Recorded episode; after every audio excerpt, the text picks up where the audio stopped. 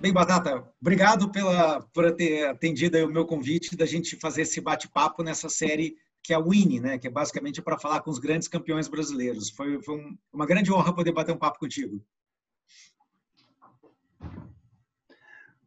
Bom, boa noite, Navarro. É, é como eu escrevi para você durante a nossa fase de preparação dessa entrevista aqui, é, eu foi para mim um resgate legal de fazer. Eu fiquei feliz em fazer esse trabalho e recordei um grande número de, de, de momentos que para mim foram muito ricos, tá certo? Então é, eu, eu, acho que vai ser legal poder falar sobre isso. Muito bom. Joia. Ah, Bem, vamos, vamos lembrar então o que é o winning, né? É um bate-papo com os grandes campeões brasileiros de voa vela, onde a ideia aqui é a gente discutir as vitórias né, desses grandes campeões, para a gente entender né, os aspectos físicos, mentais, técnicos, ou seja, o que estava na cabeça desses grandes campeões no momento em que eles se tornaram campeões. Né? E aí, explorando isso tudo, talvez a gente possa compreender um pouco mais né, é, é, o que, que é necessário para se tornar um campeão. Então, especificamente no caso do Batata, nós vamos passar pelos campeonatos brasileiros que ele venceu, e depois, para todo mundo que a gente está batendo um papo aqui, eu faço três perguntas que são iguais para todo mundo, mais para a gente ver como é que cada uh, piloto endereça essas questões. Uma pergunta é como ganhar campeonatos, a segunda é qual o seu maior erro, né, dentro de um contexto de, de competição, e no fim, uma mensagem para quem está começando e quer estar tá se tornando um campeão. Deixa eu só apresentar, se é que existe alguém que ainda não conhece o nosso mestre Batata, quem que é o Batata? O Batata foi oito vezes campeão brasileiro, então já deu para ver que vai ter bastante coisa para conversar. Ele é autor do livro O Voo à Vela e o Moderno Voo de Distância em Planadores, que é uh, especificamente o segundo livro, foi um livro que me ajudou demais. Até hoje, uma vez por ano, eu leio ele. É, ele participou de seis campeonatos mundiais, e, mas realmente o, é, é, o que eu destaco aqui é que ele foi top 10 três vezes. Né? Ele foi top 10 uh, na França, foi quarto na França, foi nono na Alemanha e foi décimo na Austrália.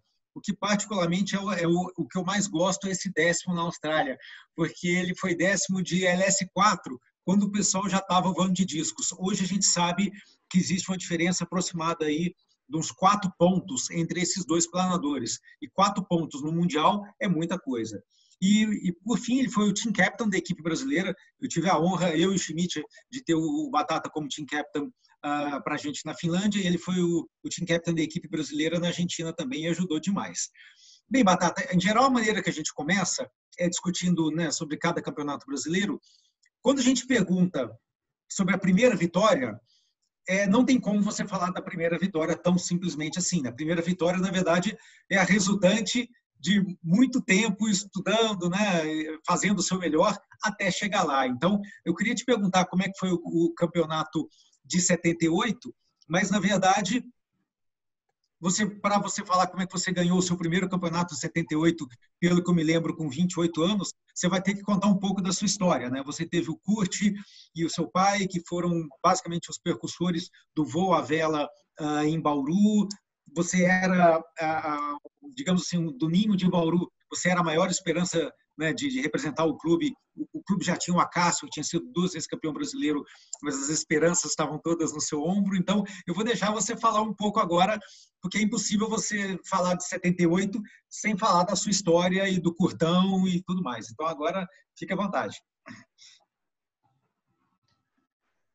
Bom, é, vou começar, então, Navarro, com o histórico familiar. Na realidade, o meu pai e o meu tio foram imigrantes que imigraram no Brasil entre 39 e 40. O Kurt veio primeiro em 39, é, porque ele estava é, é, noivo da irmã do meu pai, tá? e ele tinha que sair da Suíça, mas isso é uma outra história. E o meu pai veio no final de 40, ou seja, a guerra já andava. Mas eles meu pai já voava na Suíça desde 1935 e é, tem uma imagem aí dele sentado dentro de um planador secundário Roadster Teufel, é, com o qual ele já conseguiu voar uma hora e vinte em 1937. Tá? É, isso são realmente os pioneiros do voa vela, mesmo na Europa, certo? Nessa época. E aí eles vieram já infectados pelo que eu chamo o Aerococcus planadoros. Tá? E o Kurt, é, que depois se tornou meu padrinho quando eu nasci em 48, ele lidera a construção de planadores na Escola de Planadores de Bauru a partir de 42. Ele chega em 1939, ele vai trabalhar em São Paulo e o então uh, Coronel Américo Marinho Lutz, que era o presidente da Estrada de Ferro Noroeste, encontra ele, esse é um caos que eu posso contar numa outra ocasião, encontra ele em São Paulo e leva ele para Bauru, porque encontra o cara certo para o lugar certo. Ele precisava de um cara que soubesse voar e soubesse também construir planadores. Ele constrói os primários e os secundários que aparecem aí em algumas imagens. Né? E ele, o Kurt, na verdade, foi um grande líder. Ele dirige essa escola de 1942 até a sua morte em 53, ou seja, ele fica à frente do Aeroclube durante 51 anos. Tá? Dessa forma, eu convivo com esse mundo voa vela desde criança. Os meus uh, tios Kurt e Doris, né, a Doris, irmã do meu pai, não tiveram filhos. Eles me adotaram desde cedo me proporcionando temporadas maravilhosas da minha infância em Bauru, tá certo? No que então se chamava Campo de Aviação. Inclusive, quando o, Coronel Américo Marinho Lutz levou o Curto para Bauru e a Doris, ele arrumou uma casa para eles, porque o campo de aviação era longe da cidade, ficava 5 quilômetros da cidade.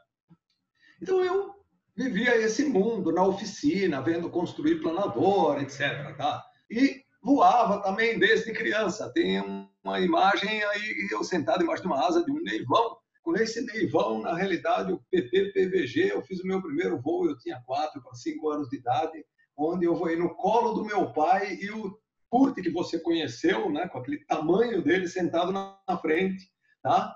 Uh, voando neivão, e eu voando no colo, certo? E depois, ao longo da minha infância e até eu começar a ter aulas de fato de pilotagem, eu voava de saco, que a gente chama, né? Eu voava no, atrás com vários pilotos. O, além do meu pai e meu tio, eu voei com o pai do Eck, o velho Schubert, com o Werner Brist, com um outro amigo, o Molina, e vários outros que me levavam junto, porque a gente tinha o Spalling, ah, o, o Capitão Piaggio, né? Então, foi história. Tá? Então, esse negócio foi incutindo em mim, naturalmente, é, o desejo de aprender voar. Eu, eu, gostava de voar. Aí, eu, após aprender o básico no Neivão, onde eu comecei a voar, na realidade, em 1966, aos 17 anos, e depois de eu voar umas 100 horas em planadores, hoje, que são objetos de museu, como o Grunau, o Leister Kaufmann, o Spalling, era o Flamingo, tá? E depois de eu ter dado muitas horas, fui evoluindo, foi mais de 100 horas, aí eu também nesse período, em 68, eu entrei no ITA e eu dei muitas horas de instrução básica de neivão, tanto em Bauru quanto em São José dos Campos. Tá?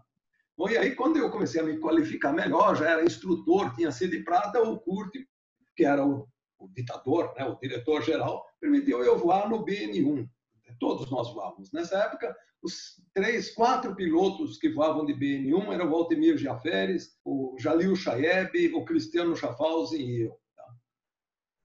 E em algum momento o Kurt achou que tanto eu né, como meu amigo Cristiano tínhamos adquirido proficiência suficiente para irmos a um campeonato e quem sabe voando contra as então feras do clube de voa vela do CTA, né? Cláudio Junqueira, Eck Schubert, Plínio Junqueira, Guido Pessotti, esses, Chico Galvão, Zé Hilton Gomes, esses ases de então, ele achou que, quem sabe, os meninos iam conseguir é, dar conta do recado, certo? Bom, interessante, então, em 1970, havia duas opções para voar. Esse é o primeiro caos. Tá?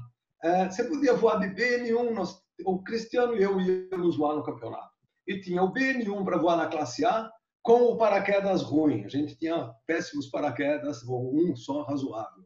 Esse machucava as costas. Ou você ia voar com o Grunau PBO na classe B com o paraquedas confortável.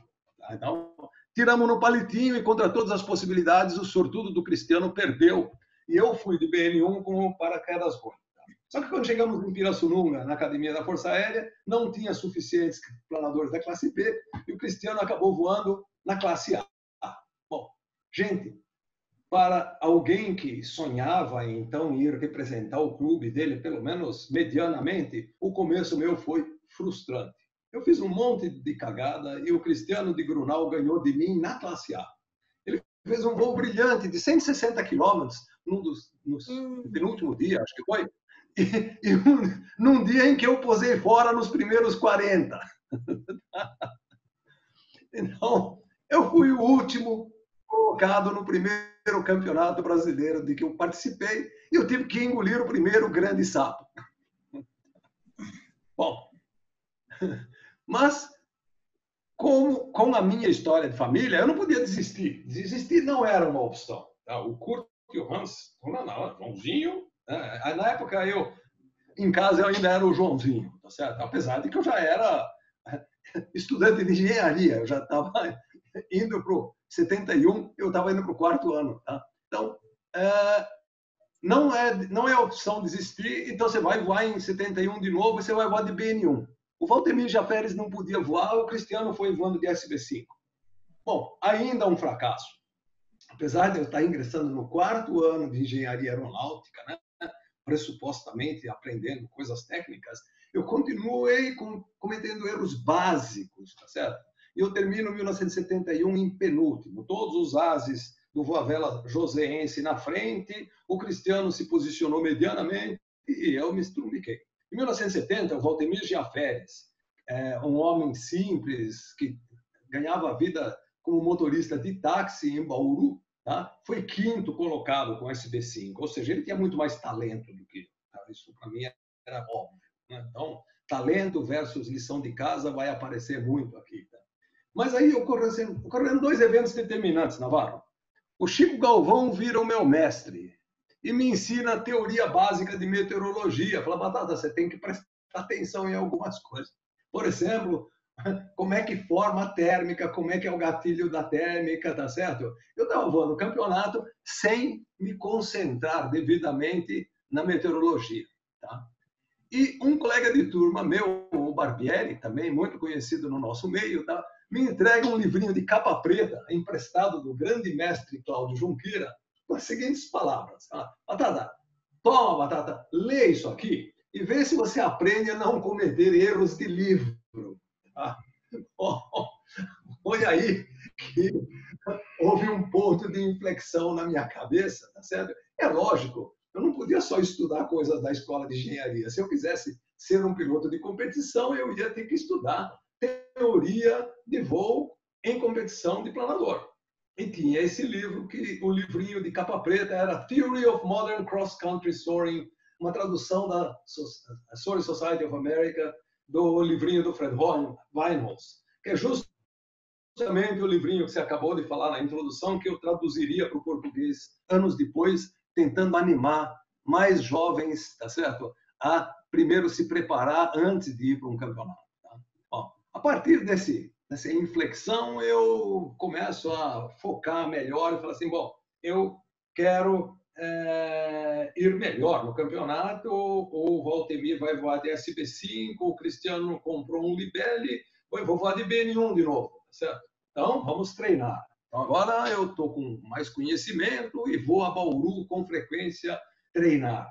Tá? Tô, ainda tenho dificuldade porque eu estou em São José dos Campos estudando tá? e, e, não dá muito tempo, mas tem as férias escolares, vou.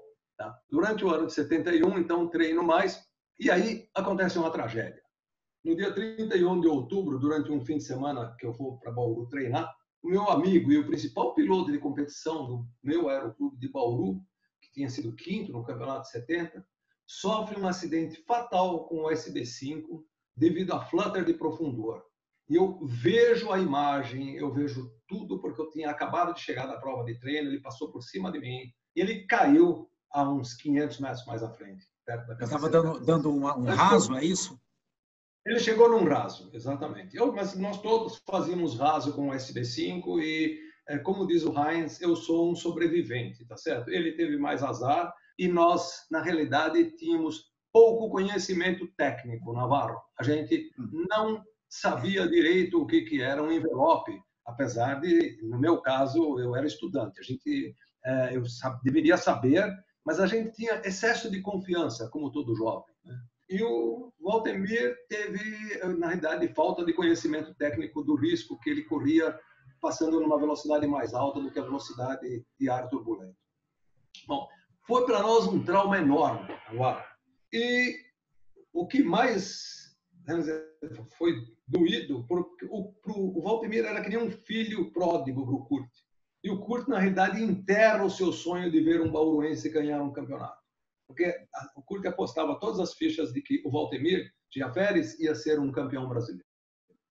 Então, esse, esse aspecto emocional, eu vou contar isso ao longo da minha entrevista, é, aspectos emocionais sempre foram drivers, tá? a motivação, incentivo para eu ir em competições e dar o melhor de mim. É, eu tinha que ter algum driver. Eu, necess... eu sozinho, eu acho que eu não teria uh, ido uh, no caminho que, que fui, eu não teria trilhado esse caminho e não teria atingido as posições que consegui atingir. Tá?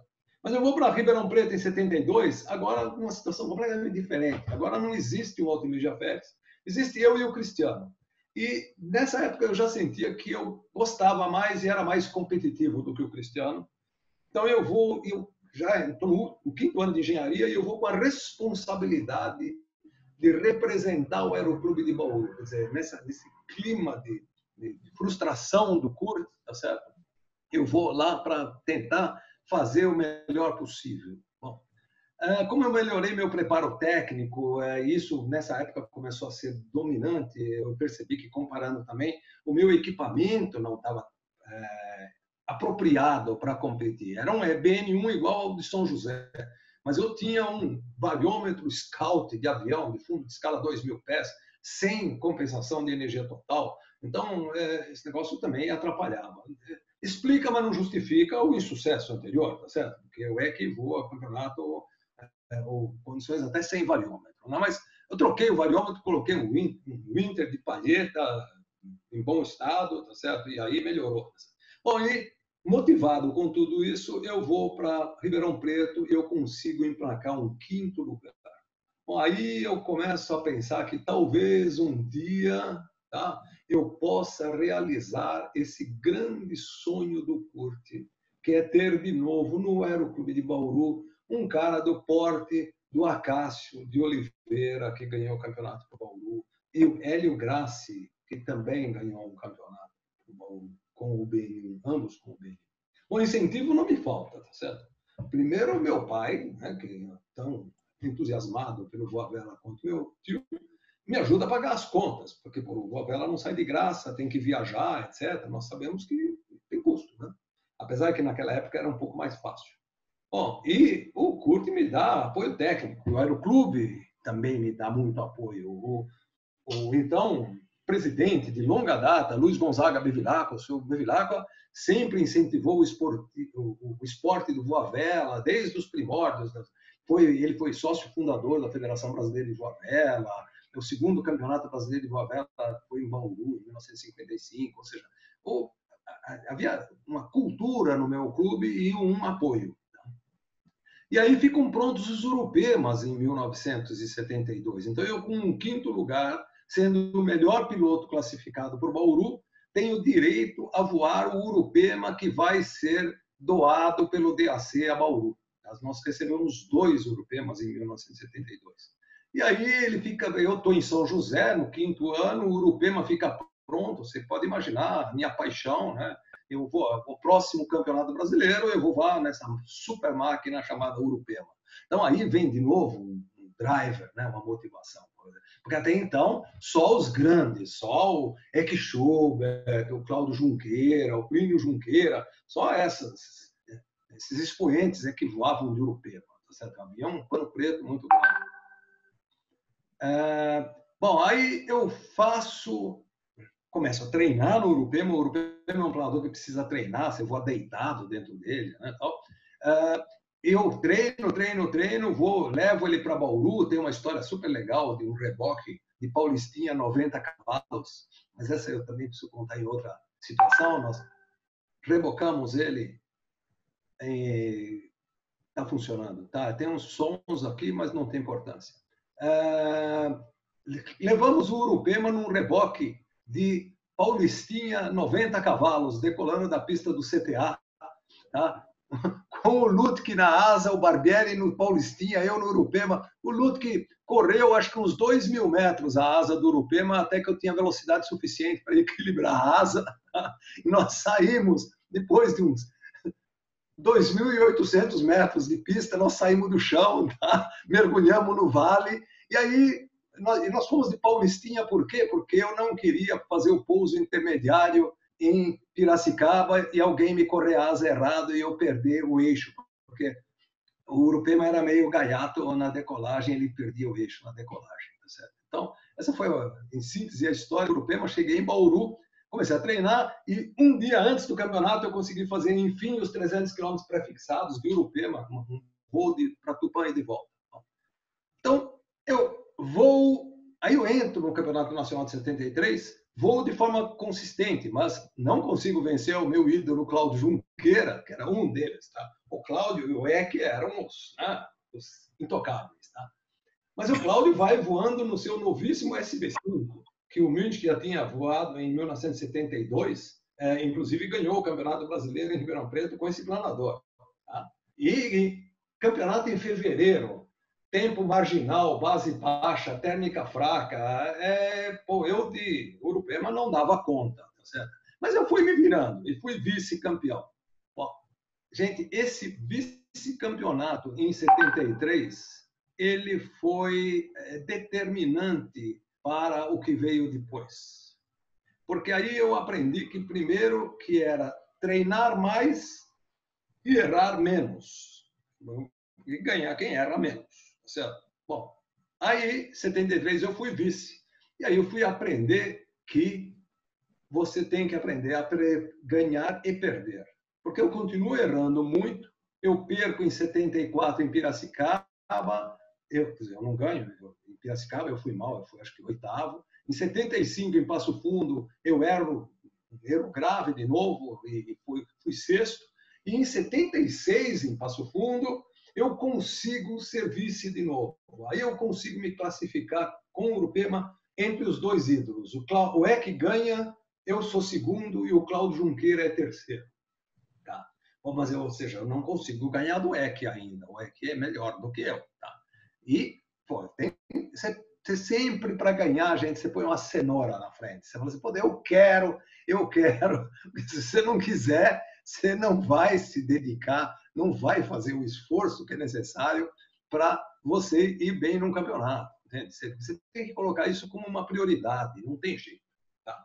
Bom, mas esse segundo lugar de 76 foi muito importante para mim, porque ele me classificou para eu ir no Mundial da Finlândia em junho de 76, onde eu não vou bem, porque eu não tenho experiência suficiente, onde eu vou ir um Nimbus 2B na classe livre, mas eu aprendo um monte tá certo?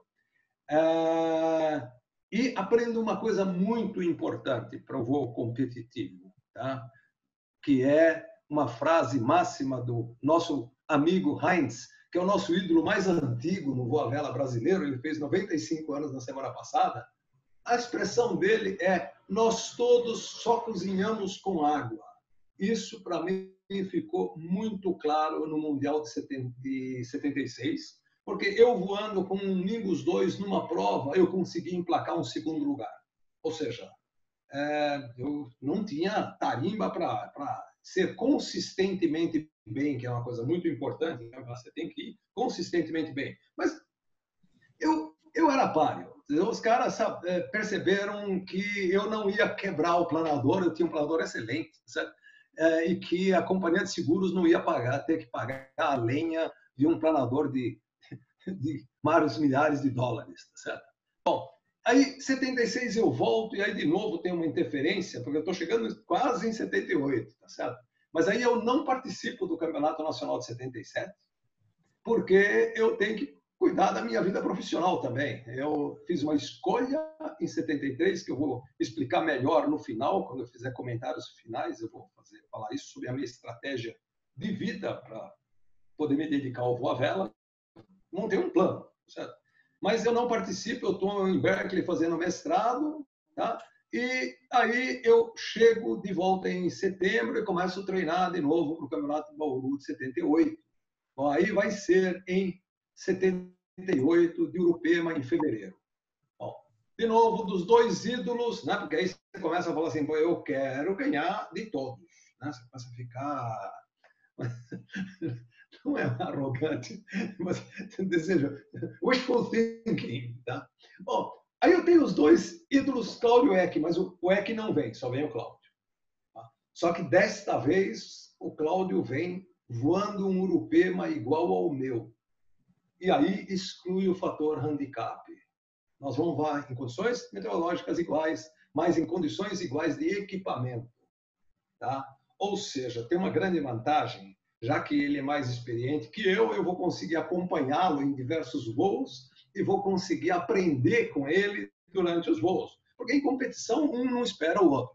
Mas se nesse campeonato eu tinha a oportunidade de. Era um campeonato de tempo fraco, base baixa, chuvas isoladas, tempo, tempo tropical de fevereiro, né? tempo de verão no Brasil. Tá Provas curtas. O dia que eu vou em mais tempo na minha caderneta, eu vou em 3 horas e 45. Eu, infelizmente, não tenho o registro de todas as provas para contar, mas provas típicas de Bauru. Não lembro de detalhes, já passaram 42 anos, tá? mas eu sei que eu fui construindo um estado emocional de igualdade com o Cláudio, tá? de igualdade de aptidão. E, o curioso que hoje, refletindo sobre isso, eu lembro que o, o meu problema era ganhar do Cláudio. Eu tinha outros competidores muito bons no campeonato, mas o meu foco era o Cláudio. Tá? Então, fazendo boas saídas, acompanhando o Cláudio quando dava certo, fui fazendo pontinhos. Vai um pontinho aqui, um pontinho ali, etc. Tá? E uh, fui me mantendo em segundo. Então, isso é importante. Na competição, você vai, vai, vai. Pô, eu tinha os pontos para o Cláudio, eu não deixava ele abrir muito, eu conseguia sair melhor e fui me mantendo. Tá certo? E aí, também acontece em campeonatos, particularmente em campeonatos de tempo ruim. Teve um dia ruim, uma ida e volta a São Manuel, uma prova pequena, ó, tática do dia. O importante é chegar. Eu tenho que virar São Manuel e fazer das tripas o coração, porque vai chover cedo. Eu vou ter que fazer das tripas o coração para chegar. Eu consigo virar São Manuel bem, saio mais tarde e tal. Mas a hora que eu viro São Manuel, a direção de Bauru é tudo ruim, eu não vejo os outros. E eu escolho desviar por Pederneiras, o que para uma prova curta é, é um desvio considerável, tá certo? E vou para Pederneiras, onde o tempo está melhor, e vou na região do sol, onde ainda tá, não está sombreado. E, no fim, em Pederneiras, eu tenho que subir e entrar no planeio final. Esse que é o, o voo. Ou eu vou, vou, vou, vou, vou, e eu consigo entrar marginalmente com estimativa de vento. Gente, não tinha GPS para estimar vento.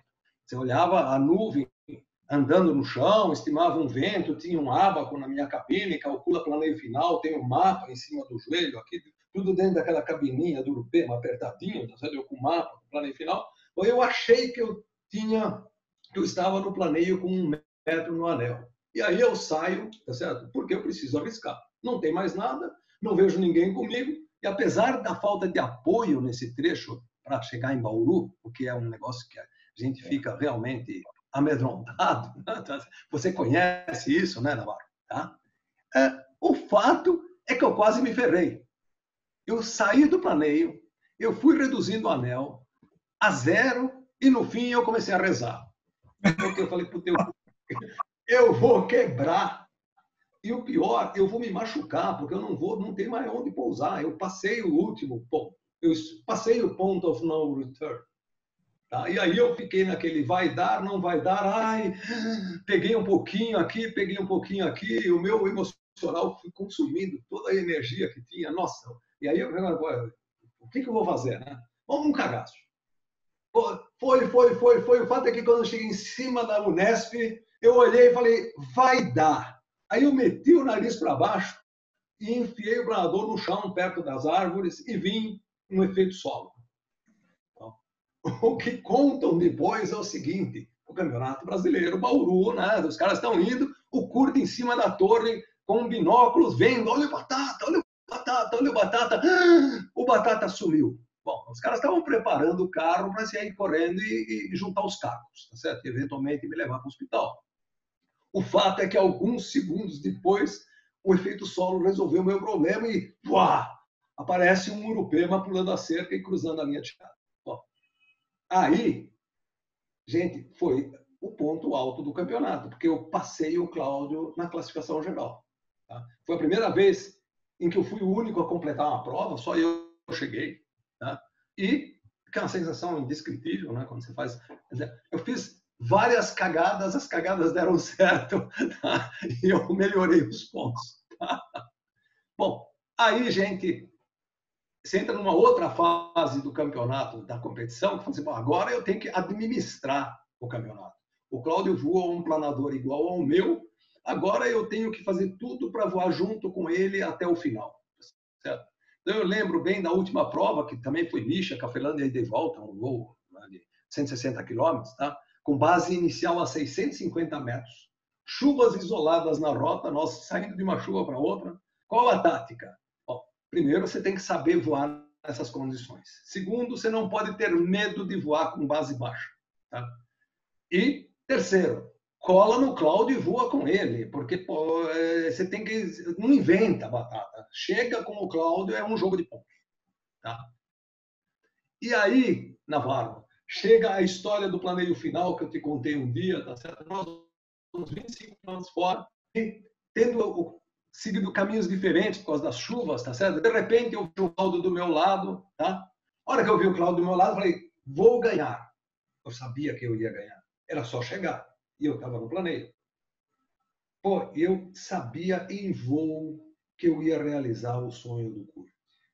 Depois de 14 anos de vacas magras, um piloto bauruense ia vencer os ases de São José dos Campos. Aí, gente, foi, foi dificílimo administrar a emoção, Navarro. Eu sei que eu tive que segurar o manche com as duas mãos eu lembrei, baixei a bola, lembrei de compensar um pouco o cabrado para se eu fizesse uma cagada, porque era lógico que era permitido na época que eu ia passar no raso, né? Eu tinha altura para isso. E aí eu fui para o raso, tá certo? E fui para o abraço. Foi uma grande festa. Então, essa realmente, esse primeiro campeonato tem um sabor muito especial, porque ele foi muito lutado, como você colocou no início, tá certo? Então, é uma coisa batalhada. Né? É, eu vou dar uma parada agora para deixar você falar também. Bem, Batata, então você vence em 80 e... Desculpe, em 78, e aí, na sequência, o Junqueira vence de SB5, o EC vence pela primeira vez com o PIC 20, então você já tinha, além do competidor bom, você já tinha um planador diferente, muito competitivo no Brasil, que é o PIC 20. Aí o EC, ah, desculpa, o Junqueira vence de SB5 depois, e aí, e aí vai uma sequência onde 82, quatro anos depois do seu primeiro título, você vence de novo. E você é o primeiro a vencer de Libelli. Então, se você puder contar para a gente como é que foi né, o primeiro a vencer de Libelli, como é que era a Libelli no contexto, porque o PIC 20 já era superior à Libelli naquele momento, né? Conta um pouco para a gente como é que foi a sua segunda vitória em 82. Bom, gente, é, eu acho que a maioria dos pilotos jovens brasileiros, naquela época e ainda hoje, voam planadores de um aeroclube, certo? E então, é, como nós temos essa mistura de planadores, os planadores têm um sistema de correção de desempenho denominado handicap. Né? E esse negócio, em várias situações, atrapalha. Vocês viram que eu falei do campeonato de 78, onde eu vou, enfim, igualdade de condições, tá certo? É, por isso, inclusive, outra coisa do emocional do competidor é que umas a gente ganha, outras a gente perde. Por que, que a gente perde? Bom, normalmente o erro é nosso. A gente perde porque a gente errou mais do que os seus concorrentes, que também voam muito bem e buscam ganhar de você. Quer dizer, todo mundo está lá porque quer vencer. Por isso que a gente vai em competições. Né? Uma boa parte de nós pensa assim. Tá? assim foi em 79, em Bauru, como você falou. O que, que fez o Cláudio? Baseado na experiência dele negativa de 78, ele vem em 79 de novo com o danado do SB5, porque o SB5 para provas em janeiro, tá certo? Aí ele descobriu que o EC, o EC vinha com, uh, nesse aí, o, o EC veio de Urupema ainda, tá? Uh, não, em 79, não. O EC acho que não voou. E o Cláudio ganhou com o SB5, tá? Aí, em 80, em Pirassununga, o EC voa de Urupema, tá? Ah, e eu fui segundo. E o Cláudio voou de Urupema e acho que foi pior que nós. Depois, em 81, em Bauru, o Cláudio vem de novo com a SB5, tá? E aí é a célebre história do, do, do saveiro de areia, tá? Que o Cláudio pegava sacos de areia e enfiava em vários lugares escusos do SW20. Naquela época não se pesavam os planadores no grid, tá certo? Então, como o tempo estava melhor em 81, ele botou lastro no planador para melhorar o desempenho. Certo? E ele tinha uma vantagem no handicap. É, isso sempre foi o meu amigo, meu ídolo, né, ídolos e é, amigo, né, grande amigo, Cláudio Junqueira. O Cláudio queria ganhar. Tudo o que as regras permitiam, ele explorava, tá? e tudo o que a organização não auditava, ele também se permitia, tá certo? Então, é, eu acho que era mais conservador nesse tipo de coisa e eu não tinha tanta gana de ganhar gozado. Eu, eu gosto de vai em competição, mas eu não tenho grande gana de ganhar, a menos em determinadas situações. E Bauru 82 é uma delas. De novo, o driver ou o impulsionador para eu ganhar. Por quê?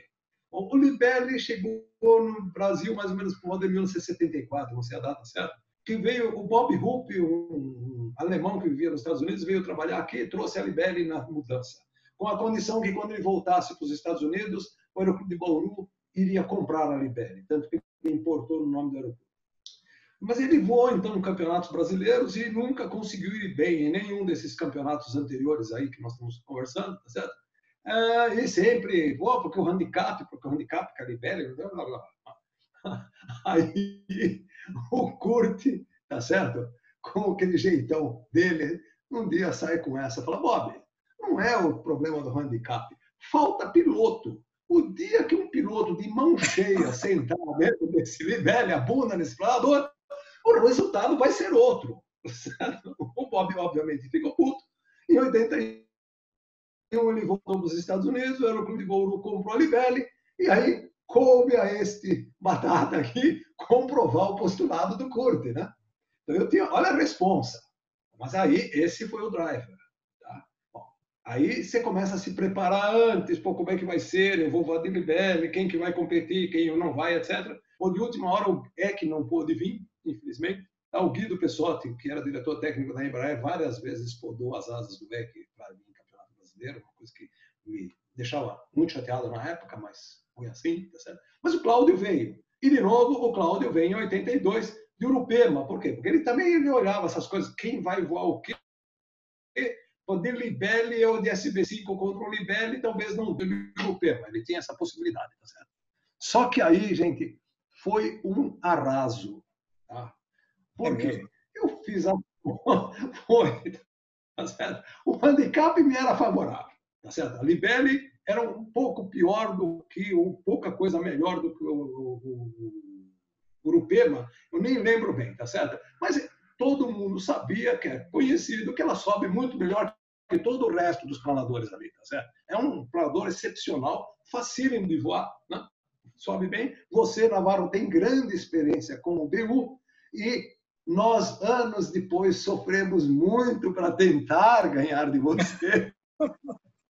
Você não viu, tá certo? E você brilhantemente nos bateu em 2008 com a Libelli, tá certo? Você também provou que o postulado vale, tá certo?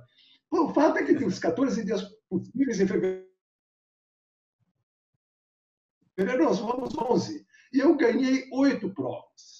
Caramba! Campeonato. A tática era simples. Né? Tática, tá certo? Ah, qual era a tática? O Cláudio voa de Urupema. Tá? Os caras bons estão voando com planadores Urupema e deixa eles sair tenta sair bem com a Libelle, pega uma sequência boa, sai com tempo forte, a, tenta alcançar o bandão, se eles bobearem numa térmica, eu encosto neles. E foi o que não deu outra, tá assim foi feito.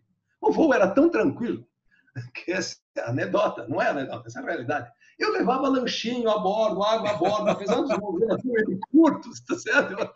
Eu, eu dava nadando de braçada, tá certo?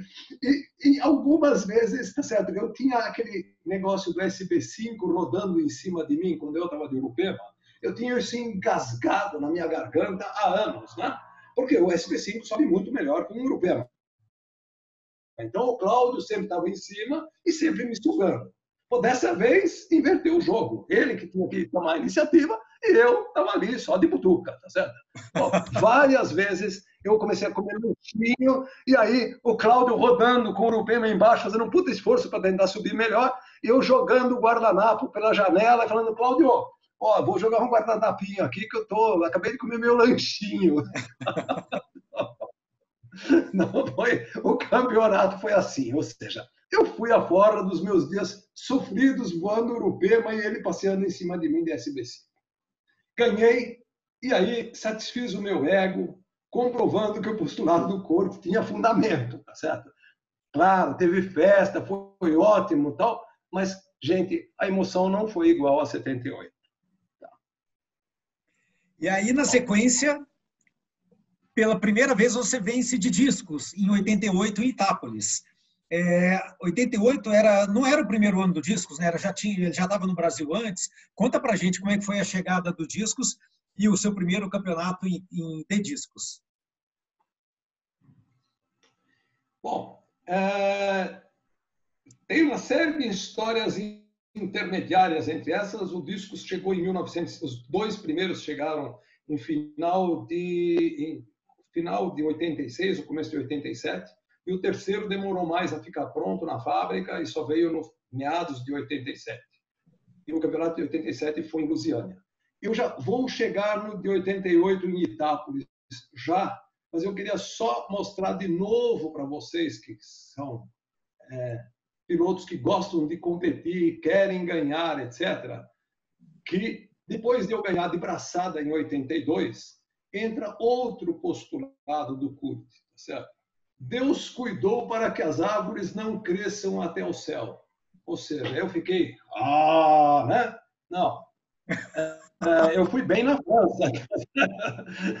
Eu fui bem na França, tá? O DAC patrocinou a importação de Jantar em 78, 79, 80, tá? E o Bauru pegou o recurso e comprou um SW20. E aí começa uma era minha no SW20. E essa era no SW20 ela é importante para justificar o campeonato de 88 em Itápolis, Navarro. É, porque eu sonhava então voar de SW20 e, obviamente, continuava sonhando em representar o meu clube, era o Clube de Bauru, com brilho, tá certo? Portanto, a ideia era ganhar com o SW20. E aí, realmente, eu entrei numa fase da vida onde era foi muito difícil, porque uh, o SW20 tem um handicap, ele é um parador veloz, é um parador excelente, né? É, mas aí dentro do sistema de handicap, é, primeiro eu tinha que não tinha mais o benefício de alcançar ninguém, porque não dava para voar com ninguém, certo? Eu tinha que voar só, né? E é, apesar de que o, o EC com o PIC 20 tinha exatamente a mesma condição, tá certo? E em 83 eu errei muito, o EC ganhou e o Deco foi segundo com o Libelli Bravo Uniforme, tá certo? O Deco também provou que, a, que bons pilotos ganham de, de Libelli, tá certo? Tá? Aí 84 não, não voei, 85 fui voar em Pirassununga de novo, 84 foram razões familiares. E aí, de novo, meu ídolo é que com seu pique 20D continua voar, melhor do que eu. Eu vou de SW20, ele de pique 20, eu pago o handicap para ele, mas ele voa melhor. Ele, ele, ganhou o campeonato de 85. 86, campeonato em Bauru de novo. O que, que decide o Cláudio? Não, é Bauru em fevereiro. Eu vou voltar de novo com o SB5. Tá, pronto. Agora, você vai o SW20 contra o SB5 E tinha um cara que na época despontou muito, que eu quero colocar na minha história, e que depois mais para frente eu conto, que era o Raimundo de Paula Soares Filho do Rio de Janeiro, que tinha comprado um Jântar, o Bravo Bravo, tá? e que voa, voava muito bem, tá certo? E aí, é, nesse campeonato, então, a disputa mais forte fica entre é, nós três, tá certo? É, nesse campeonato que de 86. E o Cláudio, de novo, ganha com o SB5 com o lastro de areia dele. Aí, agora vem a história dos discos. 87, chegaram dois discos. Né? Bom, aí nós fomos para Lusiânia, primeiro campeonato nacional no Planalto Central, em julho, final de julho. Né? Que é o campeonato aí, que o Pontes ganha de Kestrel, né? Exatamente. O Pontes está de Kestrel, o Cláudio e o Raimundo cada um num discos, porque o Raimundo foi melhor do que eu em Bauru, em, em 86. Então, o Raimundo, acho que foi segundo, tá? e o Cláudio ganhou, e eu fui terceiro, uma coisa assim. Então, eles, eles sentam no discos, o Cláudio e o Raimundo, o Pontes não estava no, no, ranking, voa de Kestrel, tá? e eu de SW20. Bom, e aí começa um, um campeonato que tem, um, de novo, uma motivação. Foi a primeira vez que nós resolvemos voar em trinca e o Cláudio, naquele jeitão né, individualista dele, resolveu topar. O Pontes com o Kestrel, eu com a SW20 tinha uma certa semelhança né, de desempenho. O Discos também uma certa semelhança e nós resolvemos o seguinte: tem um terceiro Discos que vai chegar depois desse campeonato e a meta deste campeonato de 87 em Lusiânia é que um de nós três ganhe para poder levar o discos para Bauru. Nós queríamos ter dois discos de Bauru. Então, essa foi a motivação. Pô, nós frente, nós vamos três contra um, tá certo? Pontes, Cláudio Batata contra o Raimundo. Não foi fácil. O cara voava muito, tá? E o Pontes ganhou na última prova porque não teve prova na penúltima prova. Na última prova o Raimundo estava possesso porque, de novo, ele foi vice, ele já tinha sido vice. Ele queria, o Raimundo era um competidor, ele queria vencer. Tá? Voou vários mundiais, etc. O cara era bom. Mas essa foi a história dos discos, tá certo? Os discos iam bem, foi o primeiro campeonato. Bom, aí ganhamos o. O Pontes se emplacou, portanto, Itápolis 88, o Pontes vai voar de discos, o Batata vai voar de SW20 Bravo Romeu. Tá? Porque o Batata, nesse campeonato, foi terceiro. Bom, hum. em Lusiana. Bom, uh, não, eu fui quarto. O Pontes ganhou, o Raimundo foi segundo, o Cláudio foi terceiro, eu fui quarto em Lusiana. Portanto, tá bom, driver, de novo, motivação. O que, que acontece? O Pontes não vai poder voar e sabe disso já em outubro. Ele diz assim, pô, Batata, senta no discos, eu não vou poder voar em Itápolis em janeiro, eu tenho compromissos profissionais.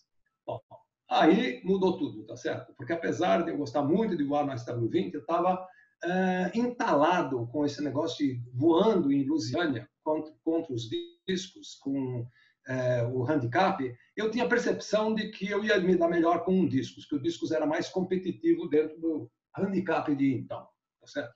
Apesar de ter uma asa é, sem flap, né, e o SW20 é flap, 88, mas 88 era de novo campeonato em fevereiro, em em Itápolis, tempo fraco, a parte estática de voar com os outros é muito importante, o disco sobe muito bem, então eu falei, putz, que maravilha, eu vou voar de discos. Bom, aí agora eu vou ter que comprovar essa hipótese minha, tá certo? Que o discos é um planador superior e que eu não estava indo bem por causa do SW20, né? Porque eu vinha amargando né, insucessos. Sentei no discos com essa cabeça, vou, vou, vou voar. Na realidade, eu comecei a treinar também em outubro. Eu treinei bastante no Discos. O Discos tinha uma instrumentação é, eletrônica melhor. Eu treinei com a nova instrumentação, planeio final com variômetro eletrônico. Foi tudo muito melhor. Né? Ele tinha um Zander dentro. Bom, e assim eu fui para o campeonato de 88, caprichando, caprichando, caprichando. Eu venci de novo em 88. Tá? Não lembro bem. Tá? Uh, Lembro, eu acho, que o Raimundo foi segundo e o Cláudio foi terceiro. Ou seja, naquela época os discos eram top, os pilotos mais competitivos voavam de discos e os discos chegavam nos primeiros postos. É mais ou menos essa a lógica. Tá? É, bom, esse é o campeonato de 88, essa é história do disco. E aí, na é, sequência, é, na sequência você ganha em 89 de novo de discos de novo. Em Bauru. Ah, sim. Bom, aí, gente, o discos é, para mim, um encanto. Se você vai num planador classe standard, discos, esse LS4 também é assim. É um planador muito fácil de voar. Eu comecei a, né, já tinha me adaptado com o lastro, ele é, ele é muito bonzinho, ele é, ele é facílimo de voar, é excelente, sobe bem, com carga lar alta, é ótimo. Bom, e aí, quando eu ganhei em 88, eu ganhei um prêmio, porque agora o Discos era meu. Eu subi no pódio, né? E aí, depois de subir no pódio no primeiro posto, vai lá, né, reunião com diretoria da federação, distribuição de planador. Qual deles você quer? Eu falei, pô, eu quero aquele que eu ganhei, tá certo? Eu, quero o Bravo 3. E o Bravo 3 virou um ícone para mim. Tá? Bom, aí fui treinar, 88 voei bastante de discos, fiz bons voos, e fomos para Bauru 89 em fevereiro, que era o ano do cinquentenário do Aeroclube de Bauru. Primeiro eu estava encantado com o discos, tá certo? Mas aí eu tinha uma missão, eu tinha um driver muito importante. Pô, no cinquentenário do meu aeroclube, eu, campeão brasileiro, vou entrar na competição, eu tenho que ganhar. É, é missão. O que é meio maluco, né? Porque, pô, eu tenho outros caras bons, o Raimundo, é, eu não lembro se o Eric é, e tinha um complemento. O Neblina lançou aquele desafio do Neblina dizendo este ano você não ganha batata. Este ano ganho eu. Eu falei, como? Como, Neblina? Como assim? Ele tinha comprado o Nimbus, o Nimbão, né? E convidou o Ingo Renner, tricampeão mundial, para voar com ele no campeonato de 89 em Bauru. Bom, aí, aí, então, essa era, era o trunfo dele, tá certo? O Raimundo e eu não nos deixamos intimidar, certo? É, nós, apesar de competidores, sempre fomos muito amigos. Vamos à luta, é essa a missão. A missão é ganhar do Ingo Renner, certo? É, tem que tem que brilhar na comemoração, eu tenho que ganhar do Ingo Renner, nós vamos tentar ganhar os dois, porque a gente já tinha voado campeonatos mundial, inclusive na Austrália nessa época, em 87 nós vamos na Austrália. Né? E depois, depois eu vou ter que ganhar do Raimundo, porque, pô, eu vou ter que dar um jeito de ganhar. O Cláudio, eu acho que voou com o Bravo 1, eu não lembro, mas eu lembro que nessa, nesse momento eu não estava tão preocupado com o Cláudio como o meu desafio imediato. Tá?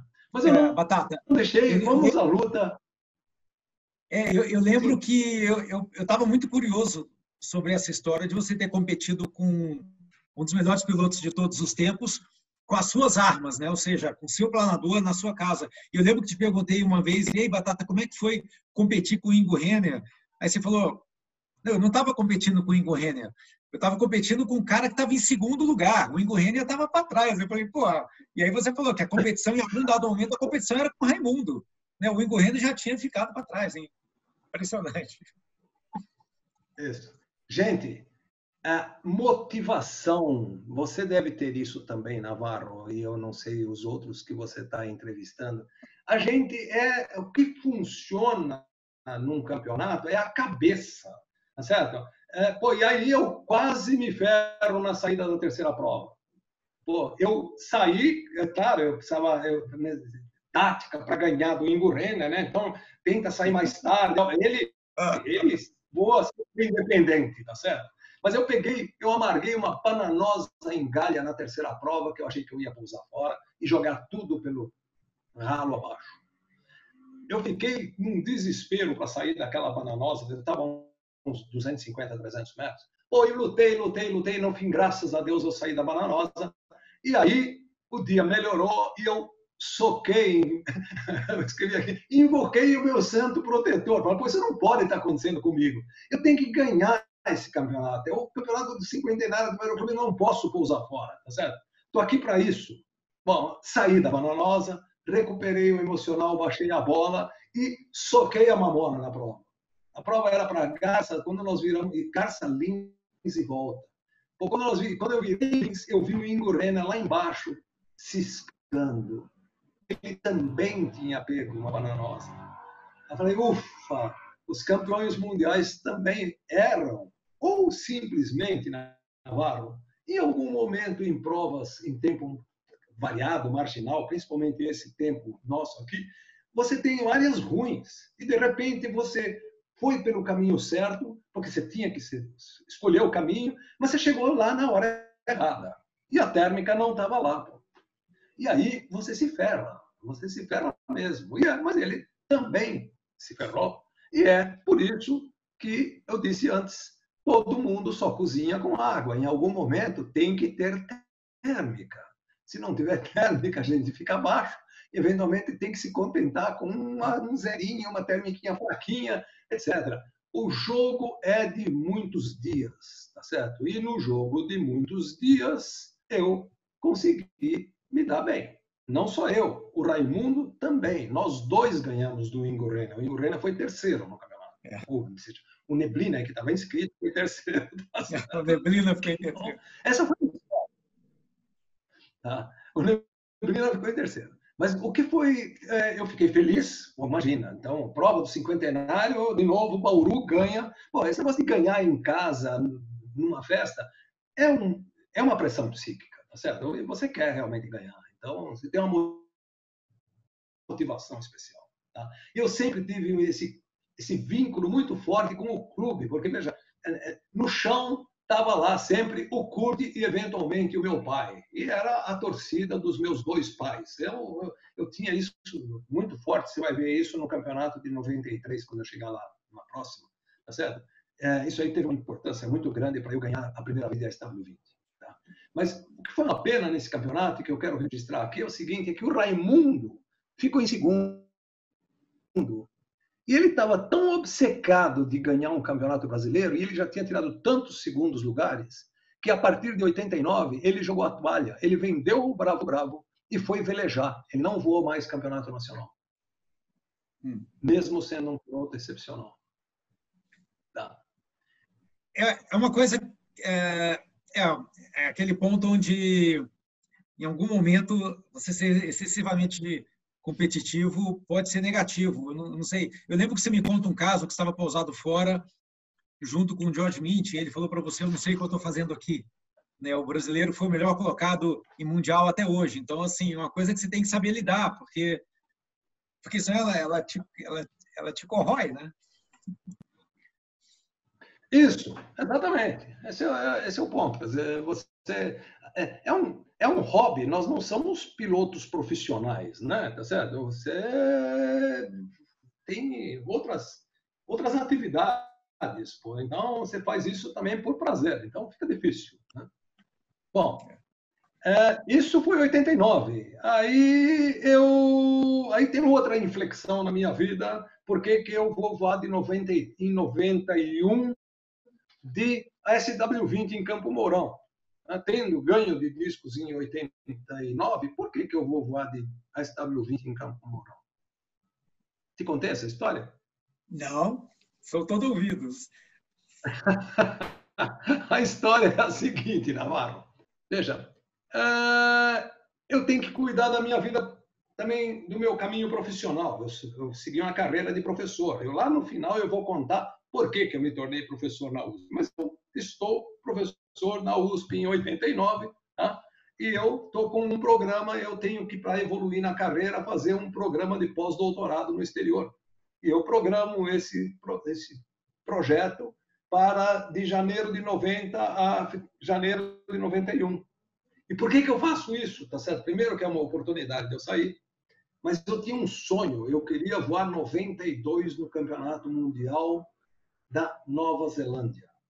Eu achei que com esses resultados positivos que eu tinha conseguido obter nos últimos anos, eu tinha gabarito para voltar a voar um mundial. E não havia recursos para isso mais. Antigamente, até 87, nós tivemos muitos patrocínios do Departamento de Aviação Civil, a Varig dava passagem, etc, etc, e a gente conseguia viabilizar isso, tá? Porque eu fiz uma escolha, eu fui ser professor, eu não tinha, eu, eu constituí família, eu não tinha caixa para financiar campeonato mundial por conta própria. Ah, isso para mim não dava. Mas eu montei o sonho de 92, eventualmente ter um financiamento de algum patrocinador. Se você tem pedigree, tá certo? Você pode pensar num, num patrocinador. Eu já tinha tido isso antes. É, eu voei 78 com patrocínio, eu voei 88 com patrocínio, etc. Bom, só que então essa, essa mudança, tá certo? É, mudou e aí mudou a Federação Brasileira de Voa Vela e mudaram as regras para escolha de piloto para ir em competição mundial. Bom, e quando eu voltei em 91, eu não era mais o dono do Bravo 3. O Bravo 3 teve um campeonato em Tatuí, em 1990, e o Bravo 3 foi deslocado para outro piloto. Bom, e aí eu não lembro quem. Eu sei que aí eu tinha que me requalificar para entrar no ranking brasileiro, tá? E aí a minha alternativa era o a SW20. Bom, eu comecei a montar, veja, eu fui para a Alemanha em janeiro, e já comecei a montar o plano. E em setembro eu comprei uma passagem e vim para o Brasil. Tá? Eu já era separado da Lisbeth e eu vim para o aniversário do Alexandre, do meu segundo filho, é, que ia fazer dois anos. E fui no pré-nacional em Lusiânia de SW20. Bom, o driver, então, para essa competição de 1990 em Campo Mourão é o Campeonato Mundial da Nova Zelândia de 1992. Então, sempre vocês vão ver que tenho uma motivação para eu ir num campeonato e ganhar. É, ganhar um campeonato brasileiro, no meu entender, em si, é legal. No, lá no começo foi muito legal. Mas depois você sonha em representar o seu país no exterior. E uma das coisas que sempre foi forte em mim, nessas, o Navarro falou isso lá no começo, gente, eu sempre tive vontade, depois que eu descobri que todo mundo só cozinha com água, eu queria muito mostrar que brasileiro também sabe pilotar planador e que nós não temos nada a dever para ninguém e que com todas as nossas dificuldades a gente vai lá e pode emplacar um campeonato internacional mas a gente tem que acreditar nisso. Eu sempre acreditei. Então, eu sempre colocava essa cenoura para mim, de que, pô, eu, se eu for no campeonato, se bem que 92 na Nova Zelândia seria difícil, porque é um campeonato que envolve voo em montanha. E voo em montanha, se você não tem prática naquela montanha, você tem um handicap muito grande. Mas o fato é que, então, em 90, eu estou na Alemanha e tiro férias, venho em setembro para o Brasil, porque também é aniversário do meu segundo filho, que vai fazer dois anos. E eu tinha me separado em 88 do meu, da minha primeira esposa. E aí eu uh, venho e vou para, passo em casa e vou para o campeonato pré-nacional em Lusiânia de ASW20. E foi, me dou bem nesse campeonato de Lusiânia, com o SW20. Tá? O Egon ganha de mim mas o Egon voando de SW22 BLE, de novo, um, uma diferença muito grande de planadores, ou seja, eu estou só medindo se eu consigo ir bem e também eu vou no Campeonato de Lusiânia para dizer para o meu clube, ó oh, gente, eu quero voar no Nacional em 90, em 90 né? isso é 90, em 91, que vai ser em março em Campo Mourão. E eu quero ir, e por o planador que me está disponível é o SW20 se não tem ninguém no clube mais qualificado do que eu, eu, eu quero ir. Bom, assim foi, o clube aceitou esse argumento, eu fui bem em Lusiana, representei bem o clube, eu fui em 91 para Campo Mourão. E Campo Mourão, de novo, em março, foi um campeonato chuvoso, com tempo ruim, base baixa, alguns dias melhores, etc. Mas nesse campeonato estava o EC de, de PIC 20, de, de novo, o Cláudio de Urupema e eu de SW20. E não, desculpe, o Cláudio de discos e eu de SW20. E Eureka, gente, eu consegui me virar tão bem no tempo ruim que eu acabei ganhando deles com o SW20. Foi para mim uma coisa assim. É... na última prova eu consegui bater o EC, foi uma prova curta, é... mas na realidade é... eu dei um jeito e acabei chegando. Então esse campeonato acabou sendo muito importante para mim, tá? Porque é, eu fui campeão pela quinta vez e eu tinha então pelos meus minha forma de pensar, falei, bom, agora eu vou no mundial de 92, que vai ser no começo de 92, daqui a um ano. Bom, para descobrir que a federação tinha modificado a forma de ranking e essa discussão ocorreu recentemente também na federação, e eu era campeão brasileiro de voa vela, mas eu não era o primeiro do ranking para representar o país no exterior. Como eu não tinha dinheiro para bancar a brincadeira, eu teria que arrumar um patrocinador. E se nós vamos a um patrocínio, um patrocinador, é necessário fazer um plano de longo prazo. Ninguém tem dinheiro de curto prazo. Uma empresa de grande porte tem que colocar isso no orçamento, etc. Então, eu não tinha caixa, eu precisava arrumar um patrocinador. Com o esquema da Federação Brasileira de Boa Vela de então, era impossível arrumar um patrocinador, porque eu não podia garantir para ele que eu seria o representante do Brasil na competição. Gente, eu trabalhei tudo, me dediquei, fiz e outro balde de água fria. Não consegui ir no Mundial de 92. Tá? Bom, essas coisas, gente, jogam a gente para baixo e aí você. Uh, eu não fui no Nacional de 92, que foi em Campo Mourão de novo, eu estava putérrimo. Falei também, desisto. Tá?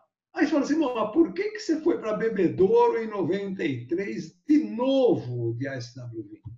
Bom, tem alguma história, tem alguma motivação, alguma parte emocional importante para trás. O Badada é um piloto emotivo, ele só voa, ele tem razão também, ele voa, faz conta, etc. Mas ele para ir, para fazer esse esforço todo com família, com filho, com não sei o quê, separado, com outra companheira, tem que ter algum motivo. Bom, o motivo foi o seguinte: o meu pai, em março de 92, ele teve que fazer uma cirurgia cardíaca e ele veio a falecer no pós-operatório, razões, complicações pós-operatórias.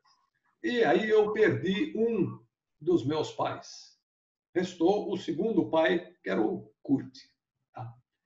E aí vivi esse drama 92, tá certo? Pô, que eram esses dois velhinhos eram a grande motivação do menino aqui, que já não era mais tão menino, tá certo?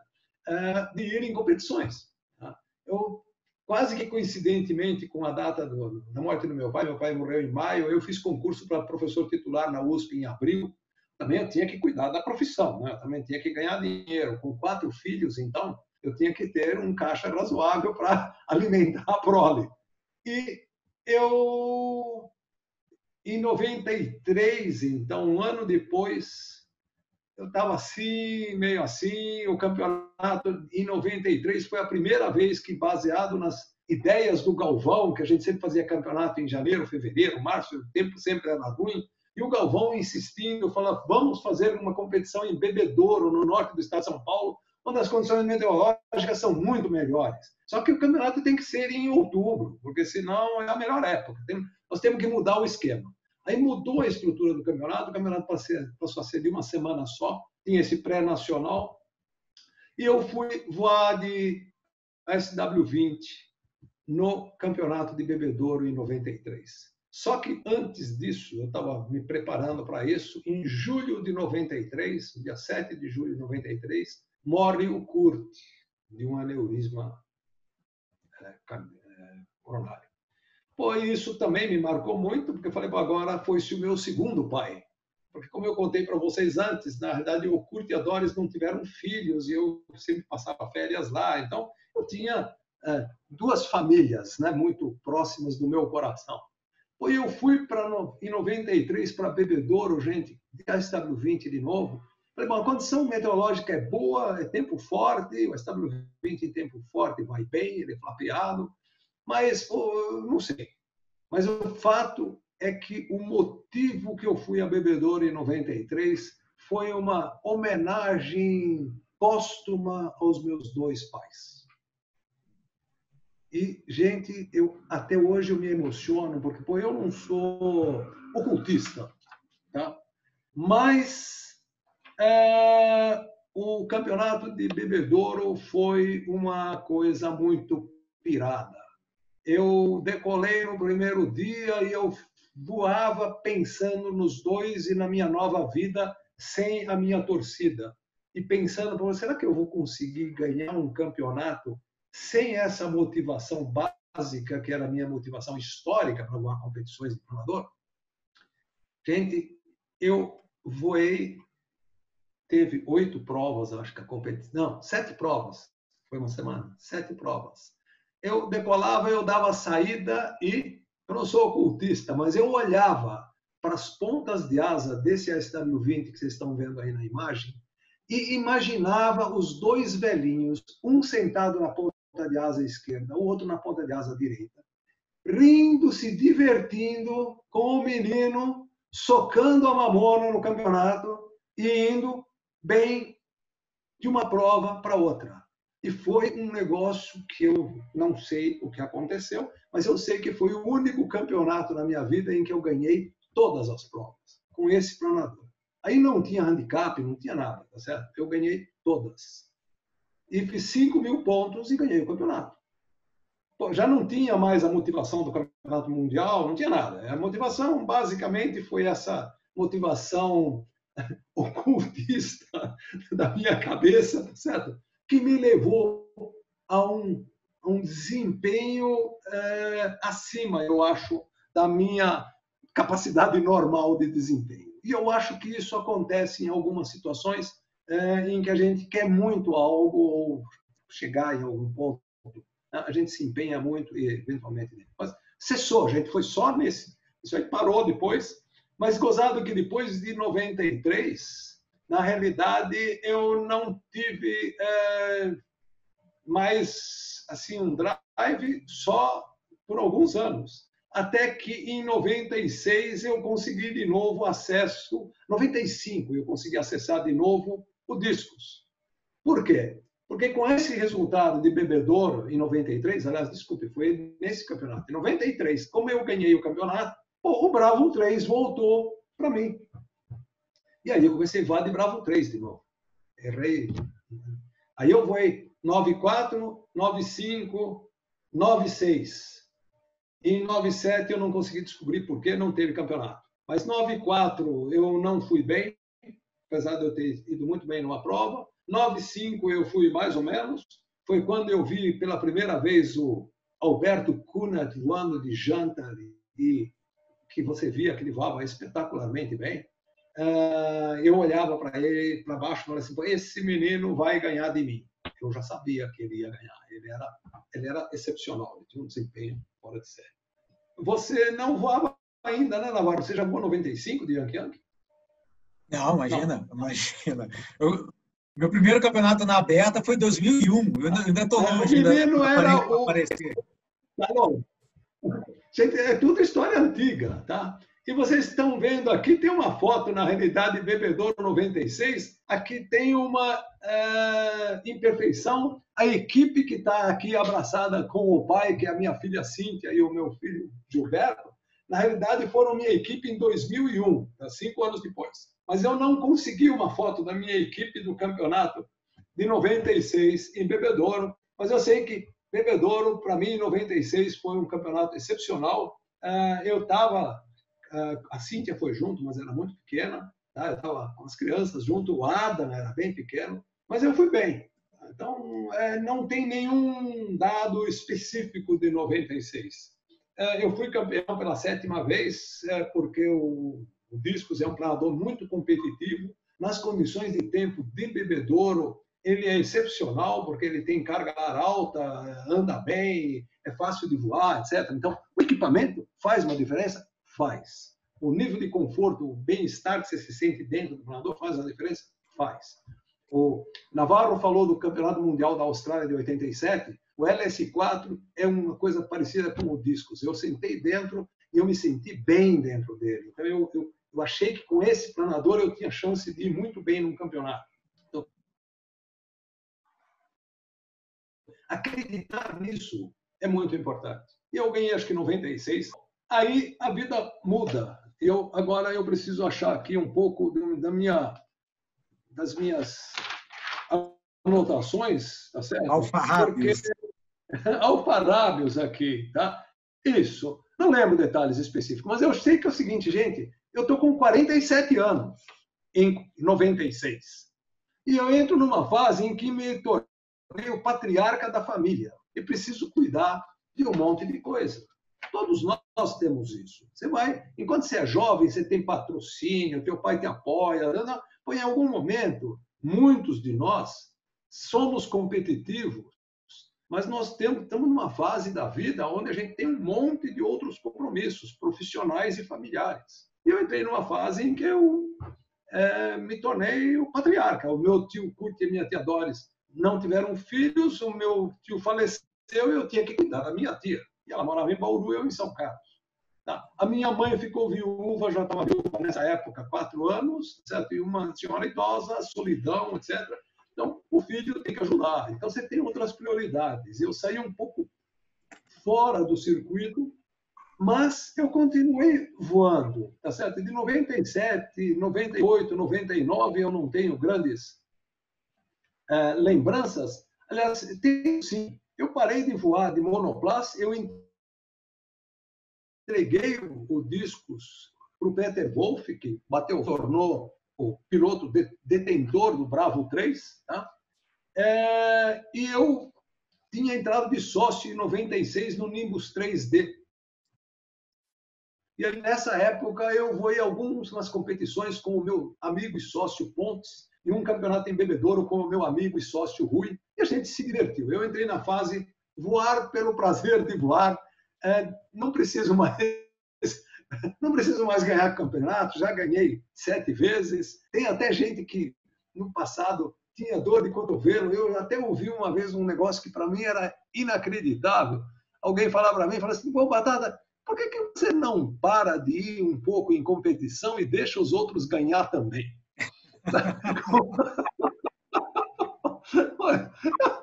Eu que coisa mais estranha. O que eu mais sonhava, e por isso eu falei de 95, quando eu vi o Alberto começar a voar e voar bem, o meu sonho era sempre que aparecesse um Alberto, um Navarro, um Cláudio Schmidt, sabe? Ah, um Fábio Weber, né? um Sorbili. Pô, esse é o meu sonho.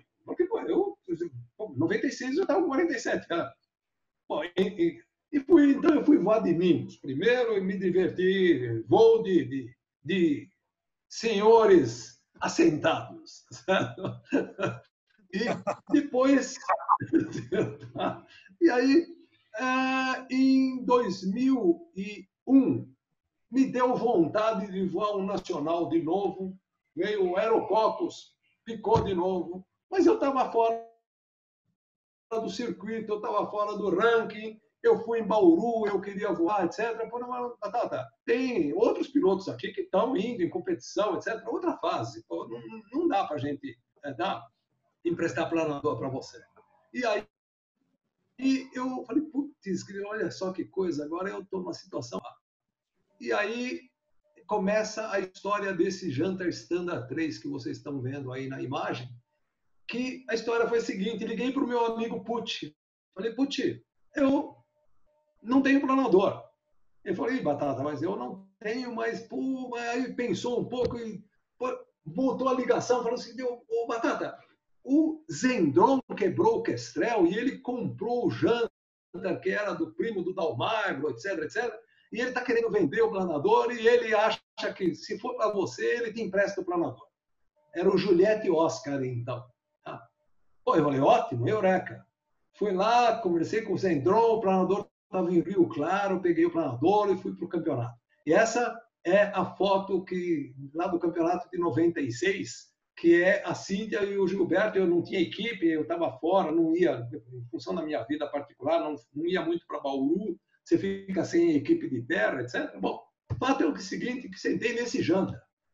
Bom, e ao voar em 2001 em Bebedouro, nesse janta, eu descobri por que, que o Alberto ia tão bem de janta. Porque o Jantar é um nadador excepcional, ou seja, se você botar o CG dele no lugar certo, ele voa muito bem, ele tem um índice de handicap muito bom, ele é confortável, ele é seguro, e eu resolvi socar mamona com esse Jantar. Eu emplaquei um vice-campeonato em 2001.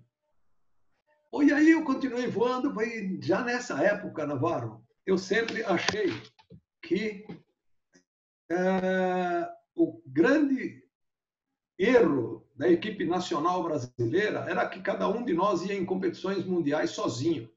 Eu estava ansioso para encontrar um parceiro.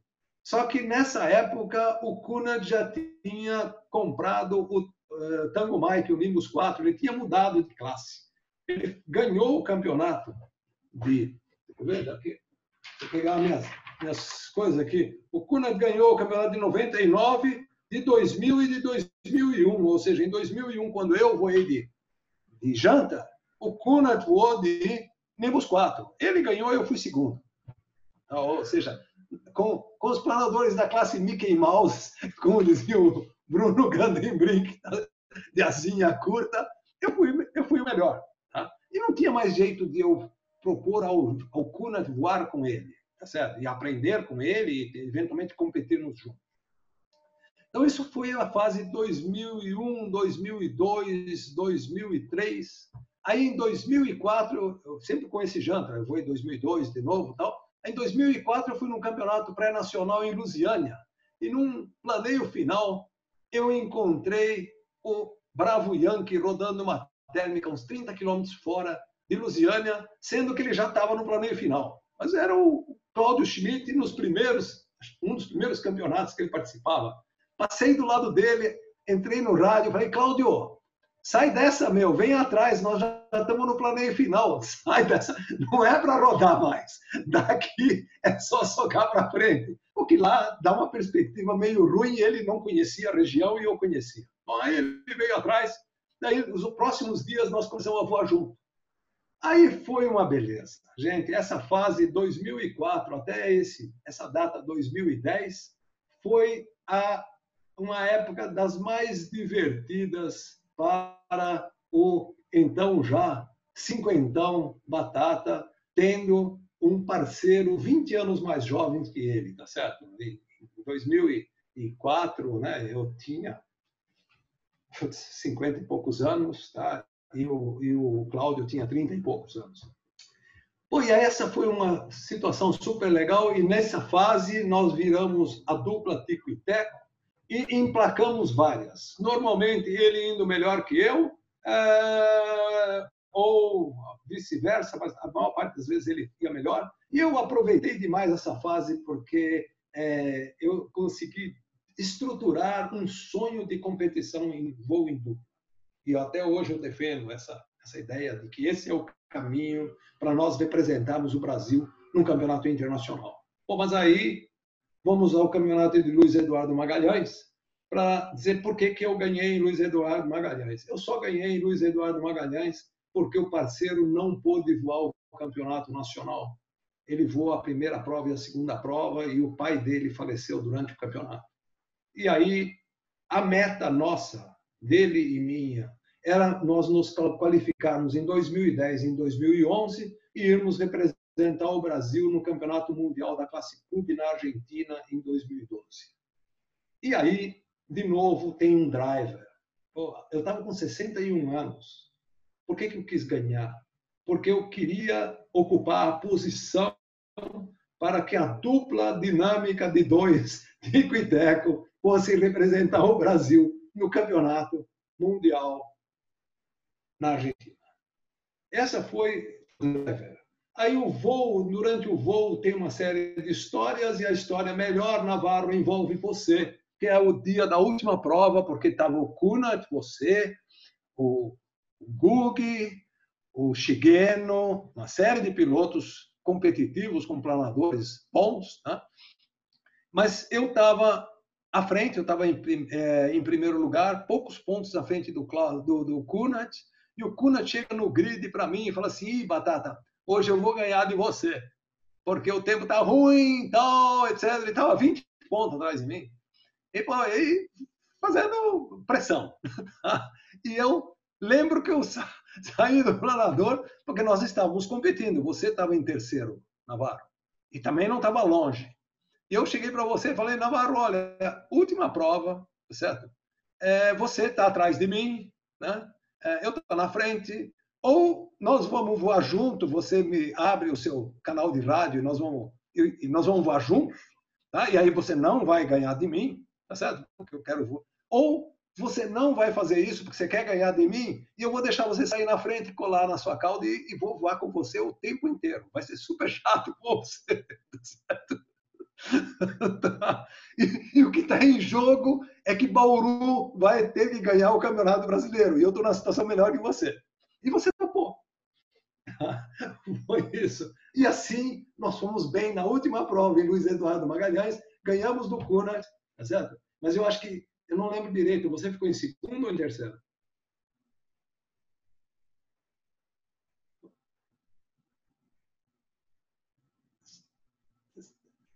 Eu não estou te ouvindo. Eu fiquei em terceiro nesse campeonato e é o que você falou, a gente manteve o status quo, ou seja, nenhuma posição mudou com a última prova e, e você levou o caneco para Mauru, que era o combinado. Então, saiu tudo de acordo com o planejado. Está ótimo. De acordo com o planejado. Então, gente, essas coisas existem em competições. Em algum momento, a gente é competidor. Até se fosse dois dias antes, eu não ia nem ter coragem de pedir isso para você.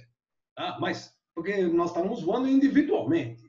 Mas, pô, a hora que nós estávamos nessa situação, eu achei que, dado, se o Kunat não tivesse dito nada, eu não teria feito essa proposta indecorosa. Mas era um jeito de ganhar para Bauru o caneco. E ganhamos o caneco para Bauru. Foi esse o negócio. Então, e você, você venceu com 61 anos é, eu não tenho conhecimento de outro piloto que venceu a, a, a classe aberta com essa idade. Então, é o que você falou, no final das contas, está tudo aqui dentro, né?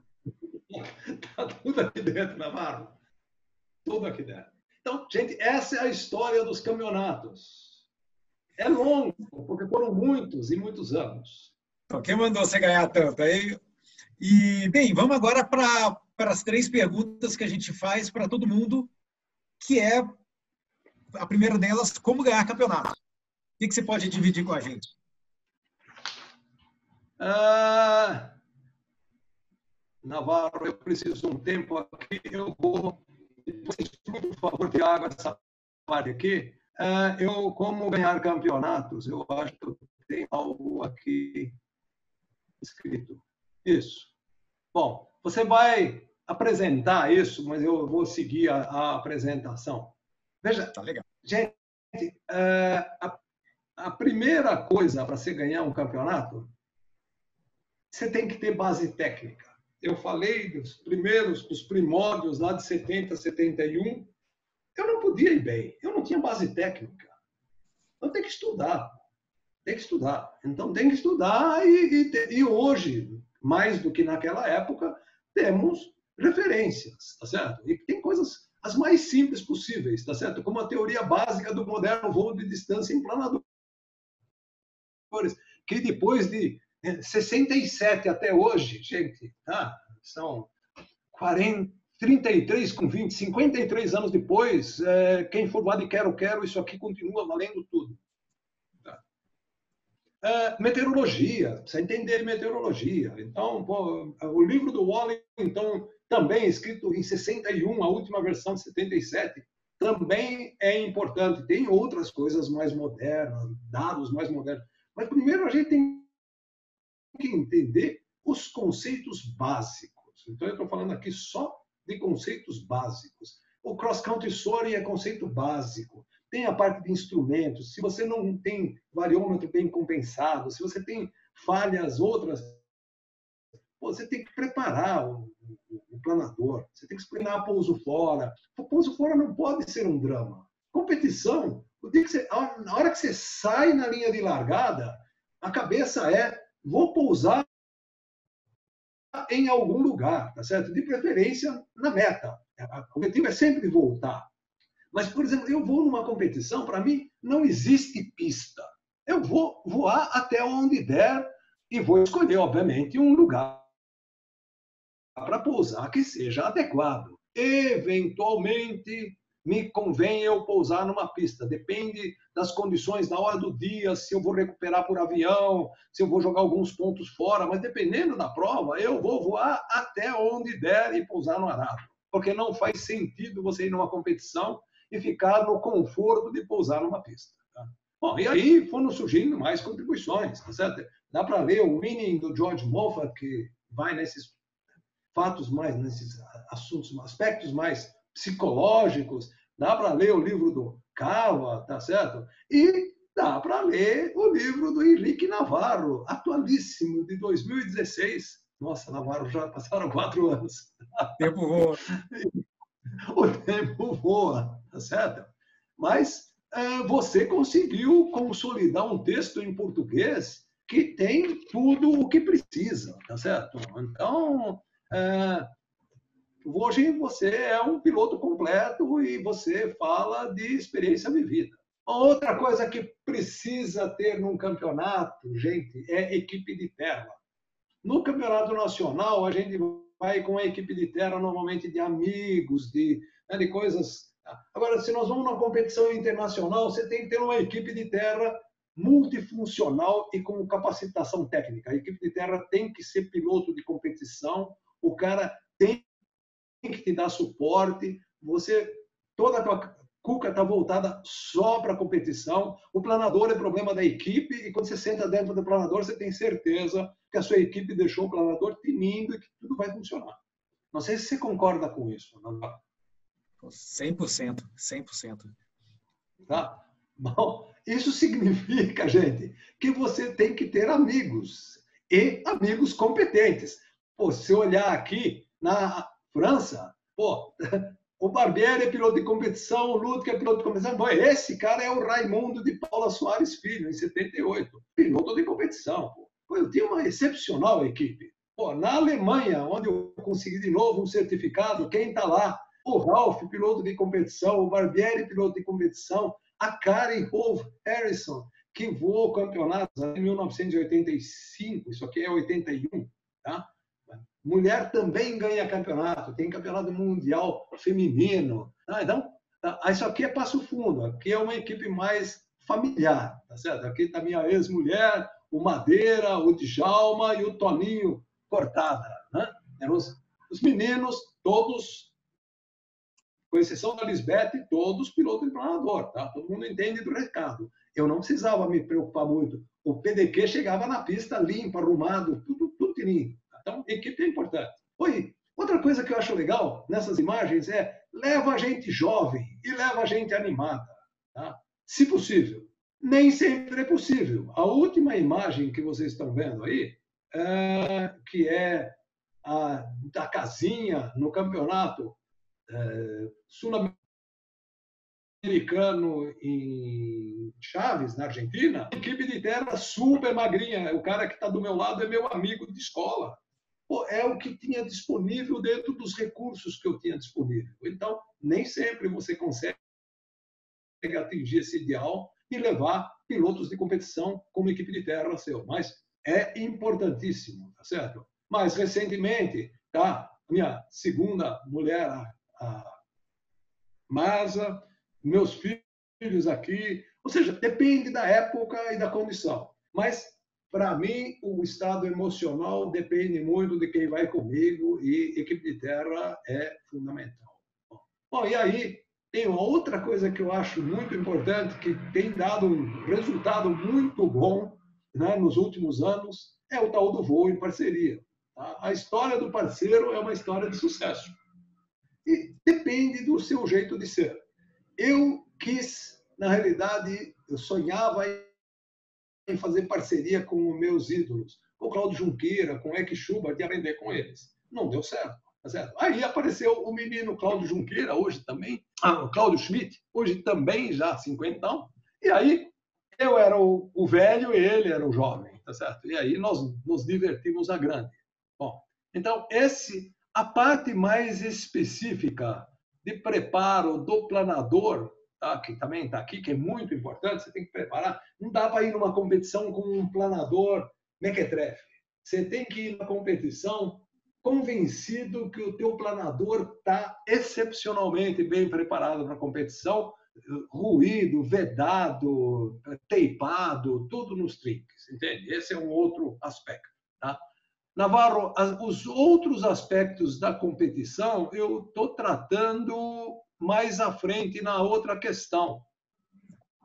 Bem, Batata, e dentro daquela sequência de perguntas né, que a gente faz para todo mundo, é bem menos doloroso e barato aprender com os erros dos outros. Então, sobre o ponto de vista de competição, né, em toda a sua experiência aí, o que, que você pode considerar que talvez seja o maior erro que você já cometeu no ambiente competitivo?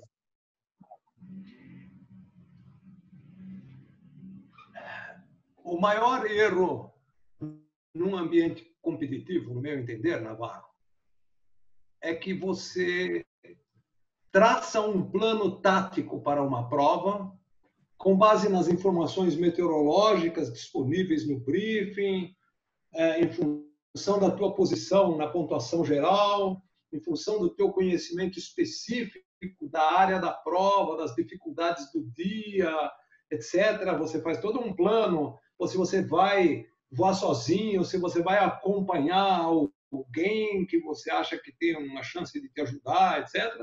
Você faz todo um plano, aí você escolhe uma hora de sair apropriada para elaborar esse plano, a hora da saída é muito importante, tá? E aí você começa o plano e você voa o plano e você chega no meio do voo e por alguma razão emocional besta, você abandona esse plano de forma intempestiva. Rapaz, isso me prejudicou em vários campeonatos. Eu errei isso inúmeras vezes. Tá? Ou seja, não sei se você concorda com esse argumento. É, é muito válido. É, é, que, na verdade, acho que, do ponto de vista de competição, são tantos erros que a gente tem que fazer uma lista aqui, mas esse que você citou realmente é um complicado. E, e, a gente volta naquela questão do tanto que a cabeça, né? Tá tudo ali na, na sua frente, as cartas viradas para cima para você escolher e você faz uma coisa errada que não era o que você tinha combinado com você mesmo. Isso é, é, a, é a nossa cabeça, né? Exatamente. Então, isso é a, é a, coisa que eu acho que é a principal recomendação. É, você vai ver nas, na mensagem final que toda prova tem que ter uma estratégia, um plano tático para executar, tá certo? E depois você tem que operacionalizar ele. Para você sair desse plano que você fez no briefing, sozinho, ou no meu caso, nos últimos anos, junto com o meu parceiro, para você induzir, inclusive, o seu parceiro de se estrumbicar, porque você é, propôs algo que não era para ter feito. Tá? É, isso é uma coisa que normalmente dá errado, ou seja, jogue, faça um plano antes, porque é tudo muito técnico e siga o seu plano, certo? E, ou, e, ou se você for mudar, avalie muito bem por que, que você vai mudar o plano num determinado ponto. Não mude simplesmente. Tá? Esse é o, acho que é o meu maior erro. E, por fim, Mensagem final para quem está começando, quem ouve as suas histórias e quem almeja chegar lá naquele aquele quadradinho pequenininho que na hora que você chega lá você olha, cara, é muito pequeno aquele quadradinho pequenininho de primeiro lugar lá. Quem quer chegar lá em cima? Qual que é a sua mensagem final? A mensagem final, Navarro, é a seguinte: voo a vela é uma escolha de vida ou por um período muito longo, como foi o meu caso, desde os 20 anos até aos 60 anos, eu fiz a escolha ainda agora competitivamente aos 69 anos quando eu fui com o meu parceiro voar o Campeonato Pan-Americano na Argentina. Mas isso, possivelmente, eu vou encontrar numa outra ocasião, porque senão a nossa entrevista vai ficar muito longa. Tá Mas é uma escolha de vida. E como para qualquer empreendimento que você escolhe, né? para sua carreira profissional, se você vai seguir família, etc., você tem que ter um plano estratégico, um plano tático e um plano operacional. E, por, além disso, no caso do Voa Vela, como também nas outras atividades que eu aprendi na vida, você tem que ter um elevado índice que eu chamo de HBC. Eu falo isso com os meus alunos na universidade. O que, que é HBC? Horas de bunda na cadeira, fora e dentro do cockpit. Tá certo? Pô, não, tem, não tem substituição para dedicação. Você tem que, tem que dedicar, tem que estudar, tem que ir lá, tem que fazer, senão não dá certo. Então, quando você começa a competir muito novo e imaturo, como eu, que comecei aos 21 anos de idade, tá? É, essas etapas não estão muito claras na nossa cabeça. A gente é muito jovem, imaturo, não vai, tá certo? Eu gostava de voar e, por influência do Kurt, que foi meu instrutor e avaliador intuitivo da minha habilidade como piloto, eu desenvolvi o desejo de bem representar o meu clube e a história volovelística da minha família, do meu tio Kurt e do meu pai Hans Peter. Mas como para todos os competidores brasileiros que eu conheço, nenhum de nós teve um coach, um cara tecnicamente qualificado e com experiência em voo competitivo para montar um plano comigo e corrigir os meus erros. Então, eu demorei muito para aprender. Por isso eu admiro alguns jovens que têm um talento muito grande quando eu os vejo entrando em competições, tá certo? Como o Fábio Weber, em 2017, o Sorbili, esse pessoal, o Jamarco, pô, esses caras aprendem rápido. Talvez porque eles prestam atenção nas nossas conversas e a gente não é, não monta uma estrutura especificamente assim, mas tem é, dado essa contribuição, tá certo? Eu acho que também o Claudio Schmidt é, aproveitou bastante dessa oportunidade de sermos amigos e de conversarmos muito, mas não havia nunca uma estrutura formal para isso. Não. Portanto, o meu início foi de tentativa e erro sem um plano, do tipo participa e vai aprendendo. Bom, mas aí participando, aprendendo, tá certo? Esse é o meu comentário final. Você vai melhorando. Na minha época não tinha GPS, computador de voo, simulador Condor e coisas do gênero. Hoje você consegue aprender muito fazendo lição de casa. Hora de bunda na cadeira. Tá? Entra no Condor e faz eh, simulações. Tá? Tem muita gente que aprende a voar. Aquele, o, o, o menino lá da Champier que ganhou, que foi vice no, no Grand Prix no, no, Chile, ele começou a voar aos 15 anos e voava Condor em tudo quanto é região do mundo. Então hoje nós temos outros mecanismos, tá certo? Nós voávamos pelo bundômetro, tá certo? Fazíamos planeio final com abacos e voávamos com anel Macready quando voávamos, tá certo? A navegação era traçada em mapas, em cartas aeronáuticas plastificadas, a gente marcava com riscos, punha durex, marcava rota, rumo, distância, etc. E durante o voo, uma parte importante da nossa atenção estava sendo dedicada à navegação observada. Hoje nada disso mais é necessário, mas você tem que saber operar os instrumentos que você tem disponível e eles não podem falhar. Porque se eles falharem ou se a sua bateria falhar, você vai se estrumicar, você vai, não vai conseguir identificar nem o local para onde você tem que ir. Certo? Então, é, é, essa. Mudou muito. Tá? Mas, a partir do meu quarto campeonato 73, quando eu já havia dedicado um número expressivo de horas de bunda na cadeira, lendo livros técnicos e voando, Aí eu comecei a melhorar. Então, essa é a mensagem final: é, é isso, estudar e treinar. Tá? Ah, e em algum momento, tá certo? Para você virar campeão, você tem que ter o sonho de acreditar que é possível. Se você não tiver o sonho de, de querer ser campeão, de acreditar que é possível, que você consegue vencer aquelas vacas sagradas todas, certo? porque é assim. Eu, eu imagino que quando você começou a competição, você olhava para mim e falava assim, puta, mas como é que esse cara, o que, que esse cara faz que eu não tenho a menor ideia? Era mais ou menos assim. Era, e aí eu descobri que você não mordia no sentido que eu podia te perguntar e que você respondia. E era muito bom. Pô, nada como perguntar aí direto e beber na fonte, né? Isso é muito legal. Isso, entender, vai aprendendo, tá certo? Bom, então é isso. Então eu precisava, mas na verdade a escolha desse caminho de vida é difícil, porque você tem concorrendo com ele outras coisas. Você tem um, um, um caminho profissional a seguir normalmente, né? Então, para mim, isso foi muito importante. Quando chegou em 73, que eu fui vice-campeão, eu falei, opa, eu quero ser campeão. Tá, mas como é que eu vou fazer isso? Eu acabei de me formar em engenheiro, o que, que eu vou fazer? Pô, eu tomei uma decisão crucial nisso, certo?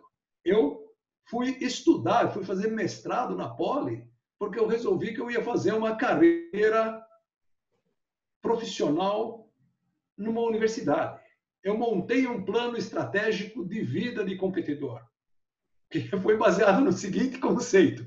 Tá? Ou você nasce em família abastada, e ela consegue financiar você, de repente você entra no negócio do seu pai, é, o seu pai, enquanto você está voando, ele toma conta da empresa, etc. Ou você vira professor. Esse é meu raciocínio. Na realidade, muito influenciado pelo aspecto que o George Moffat, bicampeão mundial, é, é ou foi professor é, primário, tá certo? Bom, mas foi isso. Três anos depois, trabalhando, fazendo mestrado e tendo casado, tá? que é um outro passo importante, eu me tornei professor de engenharia na USP. De novo, plano, plano estratégico. Fui numa direção. Tá? Existem muitas outras opções que podem dar certo. Mas se você for trabalhar numa multinacional com um regime de 14 horas por dia, casar e colocar filhos no mundo, como eu, que coloquei cinco filhos no mundo, a probabilidade de você poder voar muitos campeonatos nacionais e participar de campeonatos mundiais é bem pequena, se não zero. Essa é uma mensagem. Se você quer voar, vocês já viram que campeonato de voar vela é um negócio que precisa de preparo, você precisa de tempo e você precisa de dinheiro. Você tem que montar um plano. Se você não tem um plano, e de vez em quando sair correndo para ir voar um campeonato, é, dá certo depois, quando você já tem experiência, que você pode fazer uma coisa dessa, mas normalmente a coisa funciona quando é bem estruturado. Eu acho que você pode ter seu próprio negócio, tá? se você montar, e se, onde você possa se ausentar seis semanas por ano quando você vai num campeonato mundial. Porque você tem que voar um pré-nacional, nacional e ir no Mundial, que normalmente entre viagens, ida e volta, semana de treino e duas semanas de campeonato, tem que tomar seis semanas. Qual é o empregador que topa isso? Tá?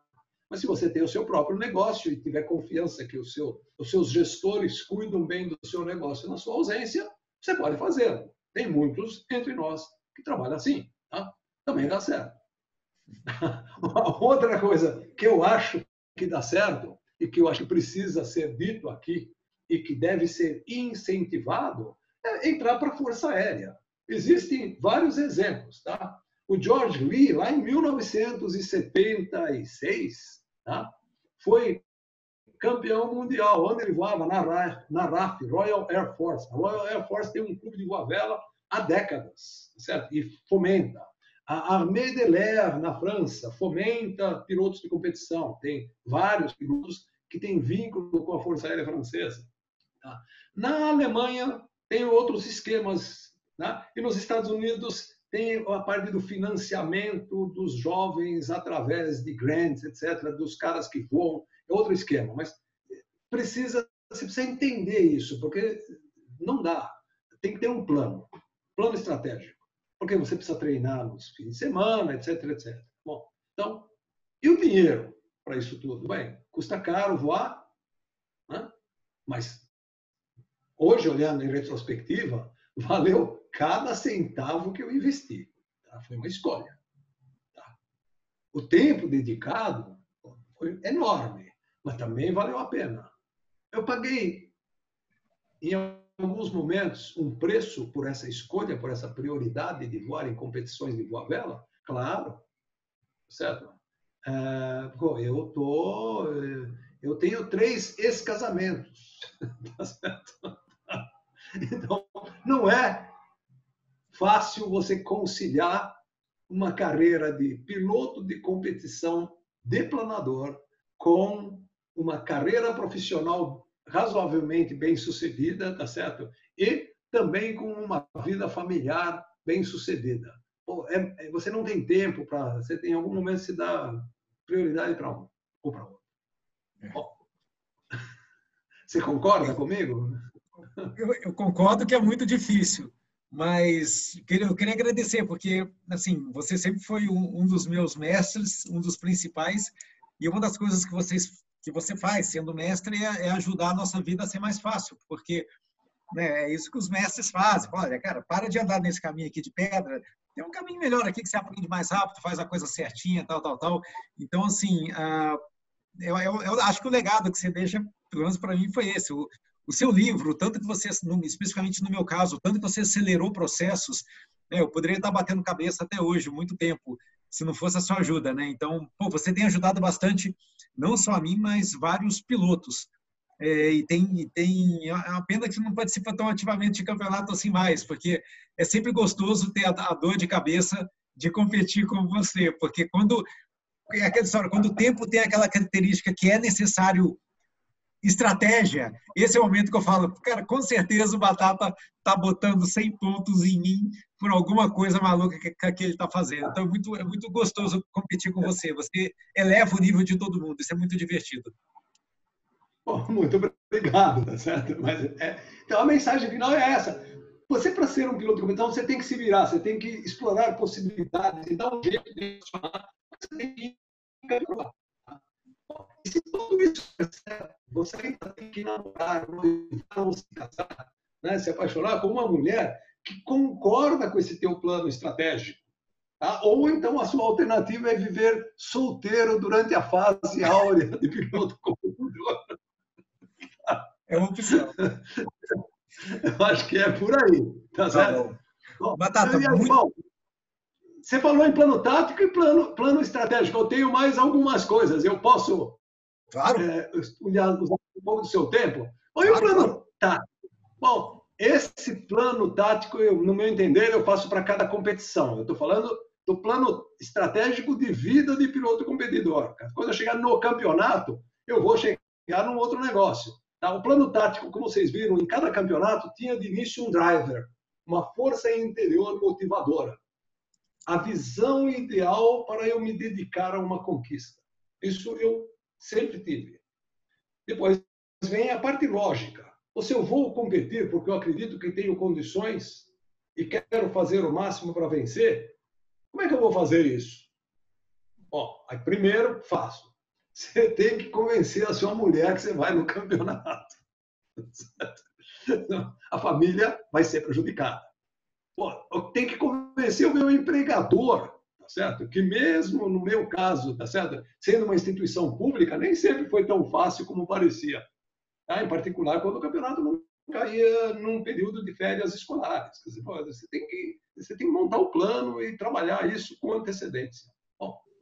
Aí você vem especificamente escolha que planador, qual classe, tal, etc. Até 2002 era o planador do clube, era o que eu tinha disponível. E de 2002 para frente também não tinha escolha de qual planador, qual classe. Eu vou voar o meu, tá certo? Mas antes, para ter privilégios, eu precisava apresentar resultados contínuos. Portanto, ainda que eu não vencesse, eu precisava ser bom nos campeonatos. Porque senão meu, meu clube não ia querer me dar um bom planador para eu voar no próximo. Tá? Daí, eu tinha que preparar o tático, pegar o planador do clube e colocar o planador de clube em condições competitivas. Isso nem sempre é fácil. Tem que lixar, polir, lubrificar, ajustar CG, verificar instrumentação. Tem um monte de coisa que tem que fazer. Então precisa tempo e precisa pensar nisso. Precisa preparar carreta, licença de carreta, licença de planador, porque senão na hora H tudo vai para o água abaixo. Tá? Arrumar carro com engate, equipe de terra, mapa da região, informações meteorológicas. Gente, é uma lista de coisas que, se você não planejar bem, você chega e zera uma prova porque o conector da bateria que você não verificou saiu e você ficou sem eletricidade. Pimba! falhou tudo, é falha né, geral. Já aconteceu comigo? Já. Tá? Mudei o painel de chaveamento de elétrico do meu painel de instrumento.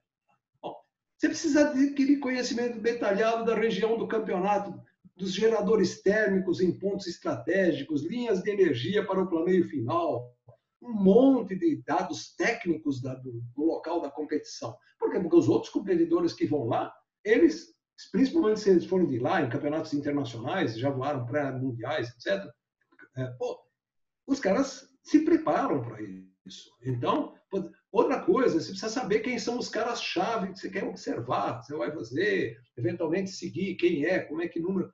Tem todo um plano tático antes de você chegar no campeonato. Bom, e aí você vem o plano operacional. Aí você chega no campeonato, aí é legal, reencontra os amigos, joga a conversa fora, vai curtir jantar, etc. Mas você tem uma meta, e amanhã tem prova. Aí vem a estratégia do campeonato. De novo, para cada dia de prova, você tem um plano estratégico, como você falou, eu também tenho, um plano tático e um plano operacional, que vai depender de um montão de fatores. Mas você precisa pensar em estruturar isso dessa forma na prova, cada dia de prova. Você vence, na realidade, se você errar menos do que os seus concorrentes. Nós todos erramos, nós todos cozinhamos com água, tá? E a maioria dos de nós que estamos na competição, todos nós sonhamos em vencer. E nós não podemos esquecer que os nossos competidores são tão bons quanto nós, pelo menos, eventualmente melhores. Então, se a gente quer ganhar deles, pô, você tem que estar muito bem preparado, porque qualquer bobeada, pimba. Bom, então, na realidade, gente, essa é a minha visão hoje. E das imagens apresentadas, vocês vão concordar que hoje, aos 71 anos, né, pai de cinco filhos, é, avô de cinco netos, tá? É, eu estou curtindo a vida, tá certo? Ex-marido de três mulheres. Penso que a minha escolha de vida, de acreditar que vencer era possível e desejável, valeu a pena. Me proporcionando muitas emoções, muitos bons amigos volovelistas, nem todos estão nas imagens que vocês estão vendo aí, porque eu tenho vários. O meu aniversário de 70 anos foi uma curtição de rever velhos amigos volovelistas. Tá? E pô, eu hoje tenho a agradável sensação de que eu vivi a vida intensamente. Isso é uma coisa que é um conforto que a gente tem. E você só tem esse conforto se você faz alguma coisa durante a vida. Se você ficar em casa lendo jornal, você não vive isso. Então, eu acho que isso é o que eu aprendi competindo no Voavel. Excelente. Pô, Batata, obrigado mesmo pela sua participação. É, é sempre inspirador ouvir você falar. É, eu queria agradecer muito. E, bem, fica nosso abraço aqui a gente se vê nos céus aí, em breve. Tchau, tchau.